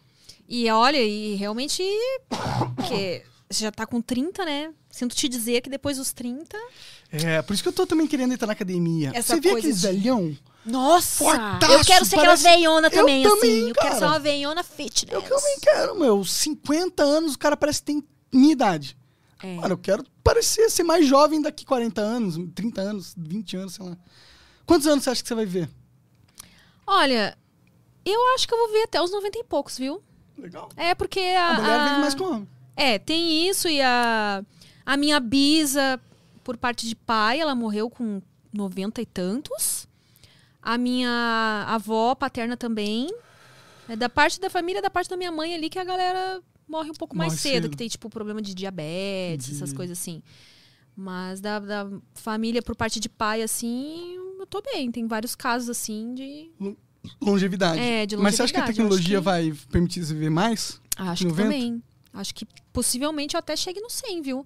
Mas, assim, Você quer viver Eu- com 100, bem, né? é. Mas se eu ficar. vai? É, também não tem, não, não, sei de nenhum caso da minha família, por exemplo, de Alzheimer ou essas coisas assim. Então, eu só quero estar sã. e- Vivendo, poder é. sair pra andar, correr com 90 anos. Isso, é por isso que é importante também a gente começar a malhar agora, né? o não ficar lá, chegar com uns. Já tá nos 60, tipo, ai, dor aqui, dor ali. Eu não quero virar aquelas velhas que só fala de problema. no Mó corpo. ruim, né? Chatão, É, ranzinza. Tudo era na minha época. As coisas eram muito melhores. Jovens de hoje em dia não entendem. É, eu os quero ser. como- E eu acho que vai. A, a tendência é começar a surgir cada vez mais influencers.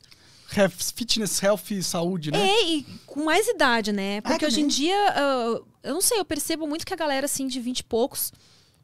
Em primeiro lugar, eles ficam muito surpresos de ver pessoas, tipo, da minha idade. Ficam surpresos quando sabem que eu tenho 40 anos. Ah, tá, a- a galera tá, tá na, nessa onda de Alessandra Negrini agora. Inclusive eu, que fiquei mega surpresa ao saber que ela tem 50 anos. Eu, e é caralho, bonitona, mano. ela tem chutona. Nossa! Então acho que vai cada vez mais surgir pessoas com mais idade que estão super bem, assim, fisicamente. E que fazem esportes radicais, sei lá, essas coisas assim. E acho que tá faltando pros jovens hoje em dia ver esse referencial, ver que eles podem chegar na cidade e. Porque você vê gente de 20 poucos falando. Nossa, mas. Ai, eu não quero nem chegar nos 40, porque eu vou estar tá velha. eu fico com uma raiva disso. Mano, como assim? Meu, caralho, É cara. um medo, assim, absurdo de envelhecer. É. Um medo de aparentar a velhice também. Você que se preocupa vai... isso com esse medo de envelhecer? De envelhecer? Olha, eu, eu me preocupo, sabia? Eu, me- eu não sei como que eu vou lidar com isso. Eu espero lidar da melhor forma possível. Mas... ah, é, eu tenho 40 anos, mas não aparento ter 40 anos, entendeu? Então... Não mesmo. Dá Eu não sei 30 como que eu vou lidar quando realmente começar. Porque ah, tem um meio do caminho ali, né? Quando você realmente já é velho e que você, tipo, beleza, assumo meus cabelos brancos, já tá ali as rugas, você, tipo, já tá mais confortável com aquela situação. E tem um meio do caminho que você não é nem mais jovem.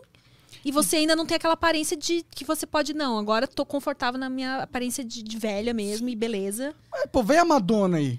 A Madonna não parece É. tão velha, entendeu? Mas Ela que tá existem os procedimentos estéticos, Mas né? Que é o que eu tô. Sim, já comecei a fazer também. Então. Pra retardar, chegar nisso aí. Mas tem uma hora que você precisa.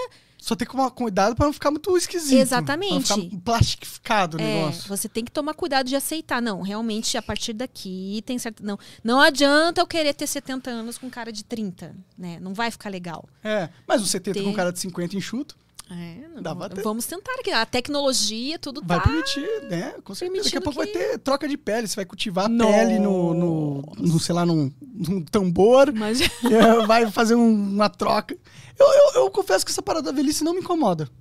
ah, é que homem sofre menos com isso. Sofre, né? Pior Bem que é, né? O homem pode ficar grisalho, que é, que é charmoso. é. O homem pode ter uma barriguinha de chope que vai ter várias mulheres que vão achar charmoso.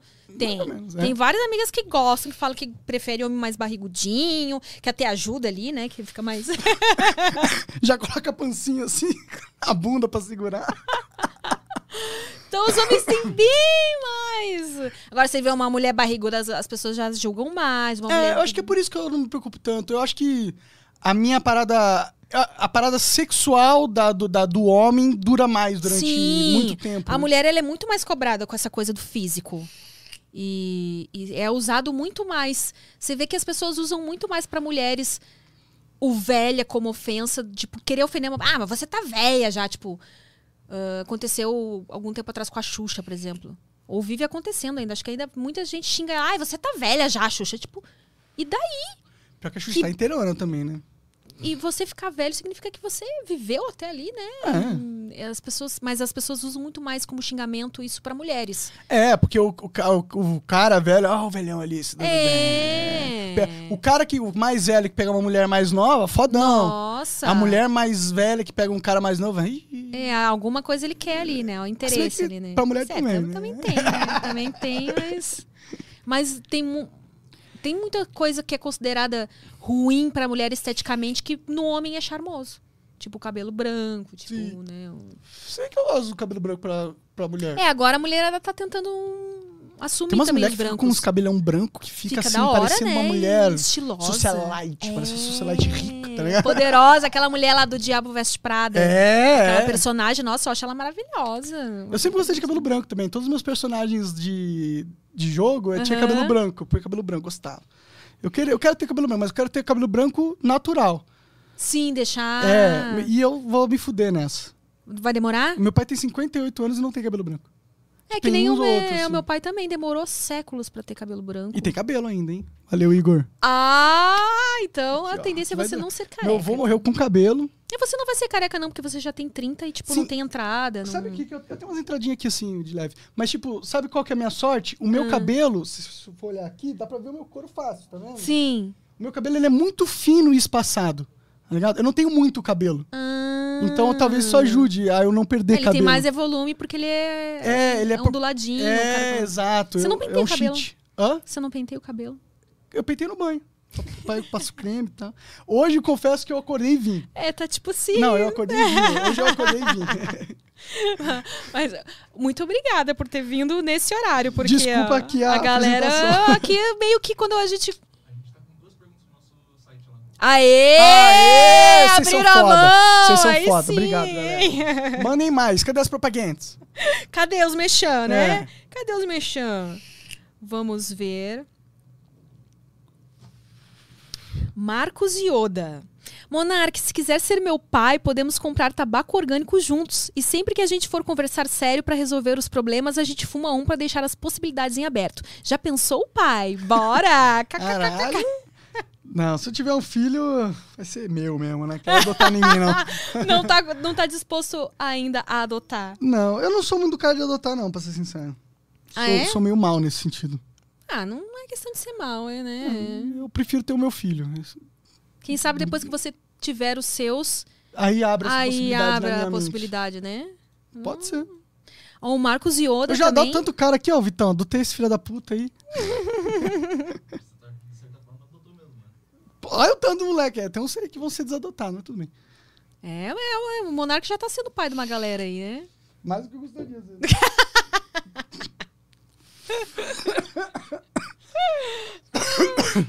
O Marcos Yoda também. Salve, M. Vou lembrar de dar uma moral aqui. Ah, saudosa época de jogar iniciando Windows 95 no DOS. Fala aí, Monark. Tu jogava o jogo do Rei Leão, Mortal Kombat 1 e Exing. Eu joga- jogava o jogo do Rei Leão, que eram várias atividades. Não sei se é ele, que tinha uma de colorir. Oh, que Ah, bonitinho. Era muito fofinho esse jogo. Eu adorava Rei Leão. Eu, eu era um cara que assistia muito desenho animado. Ah, é? Todas, da todas as princesas Disney eu assistia. Sério? Várias vezes. A Cinderela, eu acho que eu cansei de assistir Cinderela, cara. Rei Leão. Isso eu não todos. imaginava de você, confesso. que não Cara, eu li todos os livros do Crepúsculo. Que? Chocada! Tá vendo? É que eu gosto muito de vampiro. Ah, eu E já foi- ia perguntar, temos um monarca romântico aqui, quem sabe? Não, pior que eu não sou nem um pouco romântico. Lu, desculpa. sou nada romântico. Pergunta o que que eu dei pra ela no presente de Dia dos Namorados. O que, que você deu pra Porra ela? nenhuma. Porra nenhuma. Nem porra. Porra, dei. não, mentira. Eu dei um vale, vale compra de 500 reais. Ah, é? É.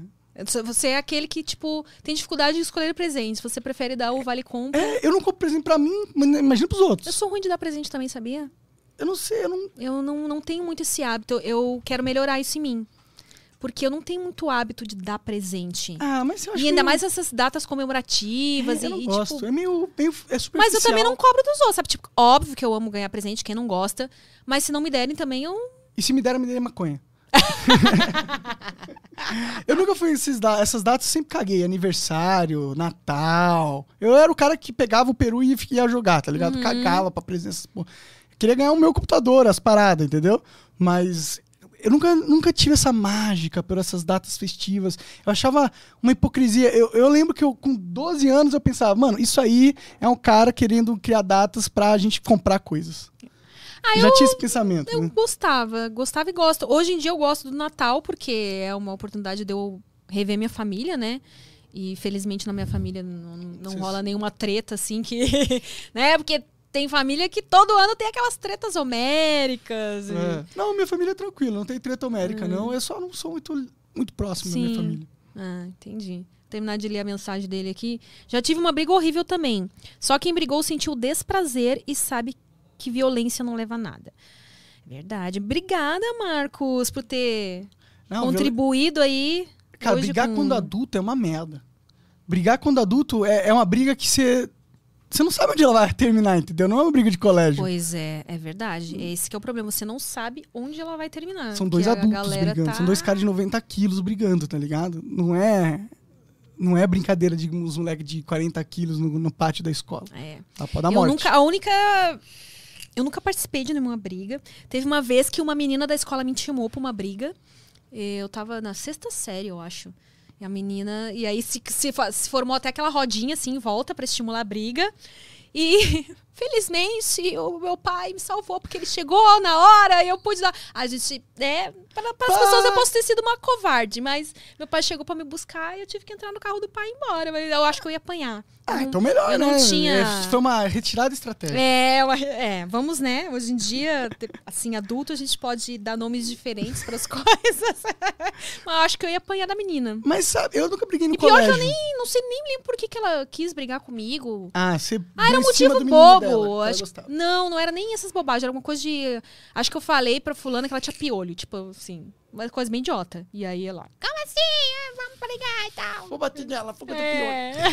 É. Vou mostrar que eu tenho o piolho e duas mãos aqui, ó. que eu acho que eu não sei como eu me- daria Numa briga. numa briga. Porque eu nunca fui assim de bater, de Ah. querer brigar. e- É, briga é ruim. Eu queria ter brigado mais quando eu era moleque, tá ligado? Porque eu acho que é, é é a hora de brigar quando você é moleque. Que eu- É quando você tem 30 quilos, entendeu? E aí você briga e não vai, ninguém vai morrer, tá ligado? Vocês vão só. Aí um chorando pra casa da mãe e é isso. Aí vocês aprendem. Tem algo que se aprende em, em brigar com alguém, entendeu? Uhum. E, e é a hora de se aprender isso quando jovem. Eu era muito cagão também. Eu- eu- eu- e, as pessoas não queriam brigar comigo, porque eu sempre fui gordinho, entendeu? Eu pesava tipo 80 quilos e eu tinha 1,30m, tá ligado? Nossa! E eu sempre fui meio fortinho, então Aham.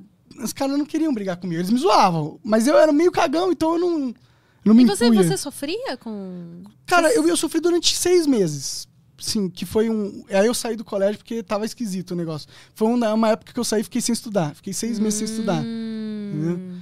É, mas o. Então o bullying te afetou a ponto de você querer. Ah, mas foi, foi junto, tá ligado? Eu tinha mudado de colégio, tá ligado? E eu não me encaixei no colégio, tá ligado? Uhum. E eu só não. Ah, foda-se, eu não, não vou, tá ligado? Aí eu parei de ir. Mas não, não cheguei a apanhar nem nada, entendeu? Eram os, os bullying mais. Mais de zoar mesmo? Aham. Mais de ser excluído, tá ligado? Não, não de negócio de. de- É, mas isso. É, é ruim, é chato. Uma mas- criança, né? É, é chato. Mas antes eu não tive. Tive, tipo, sempre era zoado, normal, mas não era zoado. Eu zoava também. Eu sempre tive. inf- A minha infância foi Ah, boa. você, você não, não ficava quieto, assim. Você levava zoeira com zoeira também? É, eu, eu tinha amigos. Eu, eu, tipo, naquele colégio eu não me dei bem. Uhum. Mas no- nos outros que eu vinha desde o começo, era, não era, tipo, eu era até. Tipo, todo mundo gostava de mim, conversava com todo mundo. Era, era bem legal né, nesse sentido. Não era, não era bullying, entendeu? Mas teve uma época que foi chato. Teve sim. Você estudou em colégio particular ou Sempre. público? Sempre. Sempre colégio particular. Minha família sempre prezou. Isso é uma coisa que é bom, né? Uhum. Eles sempre prezaram por educação, assim. Né? Sempre estudei em colégios muito bons aqui em São Paulo. Estudei na, na, no Friburgo, que é um colégio aqui da, da Zona Sul, um colégio muito bom, só de burguês, safado. então, eu sempre, mas eu nunca aproveitei muito, né? Porque eu não estudava muito, eu não gostava tanto. né? Mas eu sempre tive privilégio, esse privilégio eu sempre tive. É, eu, eu também, eu só estudei em colégio particular. E eu acho que, pelo que eu ouço das pessoas falando, em colégio público esse negócio de bullying é bem mais pesado, assim. Deve ser, É bem mais complicado. deve ser. E eu não, não sofri, assim. Eu me lembro que me chamavam de baixinha e tal, essas coisas, mas isso não me afetava, porque eu, eu era baixinha mesmo, eu não ligava. Aí fazia aquelas brincadeiras, pintura de rodapé, essas coisas assim, mas não. Como é que é? Surfista de aquário. Não era coisa que. Uma, uma vez, um que eu fiquei bem chateada. Foi, eu era meio molequinha, assim, também. Teve uma vez que eu fui pular um portão lá do, do colégio pra pegar, acho que uma bola que caiu do outro lado. E aí eu caí de bunda do outro lado que tava cheio de barro. Putz. E aí eu tava de calça branca e ficou tudo sujo, assim. É. Nossa, aí saíram cantando. Eu, eu, a Emeline se cagou. ai, meu Deus. Eu fiquei morrendo de vergonha e tal. E aí, quando eu tinha, acho que uns, uns 12 anos, também começou a nascer os pelinhos aqui. E eu não, não né, não me depilava ainda e tal. Aí, tipo, a molecada reparou também e ficava, ah, pelo no sofá e tal. Umas coisas idiota, assim. É. Mas nada que. Ah, Afetou, é. te traumatizou e tal. Ah, que bom, né? Que bom. fica estranhamente fico- ficou a lembrança, né? Uma coisa que você não Ah, esquece, você se Você lembra. vai sempre ter a lembrança da mas- pior coisa que te aconteceu, mesmo que é, não, tenha sido muito ruim, né? A gente tem, acho que ah, a tendência é lembrar sempre das coisas ruins, né? Mais do que Ah, com certeza. Das Porque eu não me lembro boas. muito, assim, das minhas coisas da infância. Eu- não, tal. sabe, às vezes eu me pego pensando e falo, caralho, o que aconteceu com a minha memória, mano? Eu também. Eu fico, caralho, mano, por que, que eu não lembro, sabe? Mas, enfim. Era tão importante Freud pra mim na época, né? Na época, a nossa infância é tão importante, né? É tipo, quando a gente tá vivendo, parece que a gente tá tão vivo naquela época. Eu não, sinto, eu não me sinto mais tão vivo hoje em dia. Quanto eu me sentia quando eu era criança. Nossa, que forte isso. Não me sinto. é, A, a vida era muito mais mágica antes. Ah, é porque a gente não tem, né? Todas essas possibilidades que. E todas as possibilidades, a gente imagina que a vida vai ser algo que a gente vai aprender que ela não é. É meio triste. É, eu acho que naquela época a gente ainda tem. Não tá nada certo ainda. Então a gente pode imaginar um mundo de possibilidades. Sim. Do que a gente vai ser, do que a gente vai fazer. E isso dura até um período ali também da, da nossa juventude. É. Que ainda a gente tem aquela coisa do não, eu posso ser o que eu quiser e fazer o que eu quiser. Minha vida vai ser maravilhosa. É, e se você não foca, você se perde nisso, né? É, não, e até para as pessoas que se dão bem na vida. A vida não é maravilhosa, tá ligado? Não é, mágica. Ela é também maravilhosa, Ela é também, ela pode mas- ser, ela tem muitas coisas boas, mas ela, ela bate na sua. A realidade bate na sua porta todo dia, que não te deixa você ter aquela visão mágica que você tinha antes. Uhum. É tanta preocupação, é tanta coisa, é tantas possibilidades da merda que você fica num estado mental que você não curte a mágica da vida. Você mais que. Você tá só se preocupando pra sobreviver, tá ligado? É, mas eu acho importante a gente dar uma, uma resgatada ni- nisso de alguma forma, né? Lembrar que, não, peraí, vamos pensar nas coisas boas que existem na vida também, porque senão a gente entra numa pira aí. Senão a gente vira uma máquina, né? Só trabalha, trabalha, É. trabalha. E aí perde propósito. Eu tenho sorte que o meu trabalho é bom. Entendeu? Então, pra mim, eu, eu me nutro dessa parada que seria de, de ter um lazer, de ter um hobby. Eu me nutro no meu próprio trabalho. então- É, é, realmente você pode se considerar um privilegiado, né? Porque é o. Hum. o sonho. Nós podemos, é verdade, também. Tô feliz. Me considero uma privilegiada. E quem você é- tem vontade de trazer pro Flow que vocês ainda não trouxeram? O clássico é o Elon Musk, né? Tem o Joe Rogan, que a gente adoraria Nossa, também. né? é! Trazer o pai, né? Hum. Você fala inglês? Ah, bem pouco, bem pouco. O Igor é professor de inglês, né? Então, Ah, é ele verdade. carregaria vai. lá. na- Mas eu sei me comunicar, sem entender, entendeu? Aham. mas não sou muito bom, não. É, deixa eu ver, brasileiro, Silvio Santos, mas ele não viria, né? Nossa, Tá Silvio Santos. Eu, eu ia, eu ia querer também que o Silvio Santos. Sim, Silvio imagina se da Faustão hora, né? viesse. Nossa, o louco, meu! Louco, Pior que tá rolando umas conversas, viu? Sério? Ai, meu Deus! Ó, uma das coisas que mais me empolga de estar aqui trabalhando com vocês é que aí vocês trazem esses convidados assim e eu já aproveito, né? Posso dar uma desculpa, ah, eu já vou ficar até mais tarde pra Né? conhecer. Essa casa é muito louca, né? Rola uns rolê aleatórios, às vezes vem o Freud, aí ele encontra com a Gretchen, tá ligado? E tira uma foto. Então, pois é, encontrei com a Gretchen aqui também. Então, é legal. Essas casas é louca. Às vezes vem os caras e a gente tá chegando na casa, tem um, um carro preto com uma placa preta, deputado federal. Eu falei, que tem um deputado federal nessa casa e eu não sei, tá ligado? tá ligado? Essa casa tá maluca. Tá, tá nesse maluca. sentido. E aí, vai.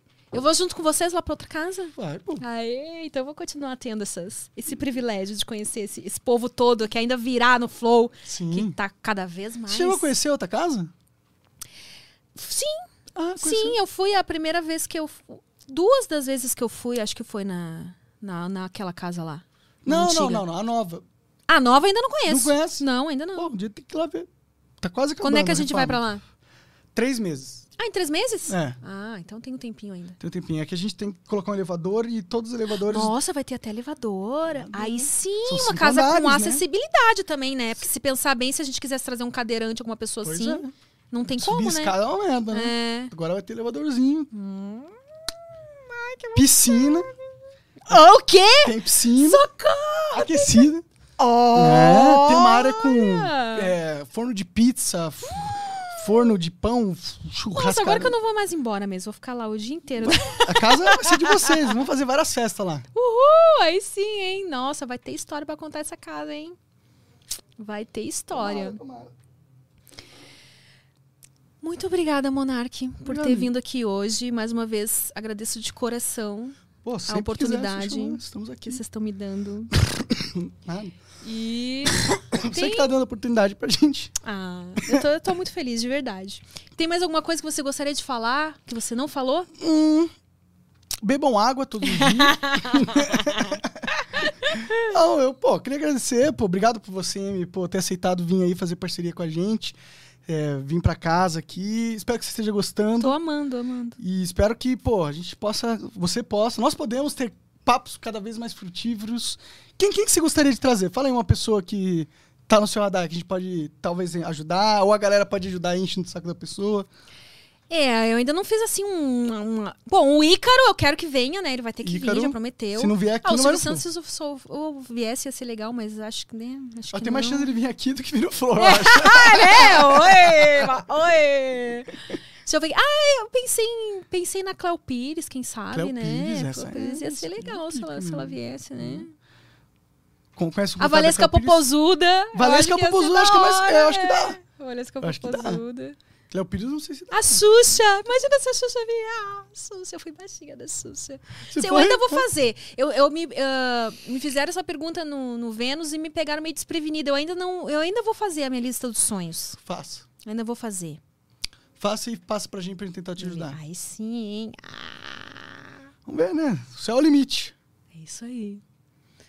Obrigada, gente. Vocês que assistiram até aqui. Não esqueçam de deixar o seu like, ativar as notificações, deixem nos comentários, né? Sugestões que vocês acham que deveriam vir aqui no Prosa Guiada. E segue lá no Instagram, arroba Prosa Guiada. O Twitter é arroba prosa underline guiada. Segue também o canal de cortes oficial. E até o próximo Prosa Guiada.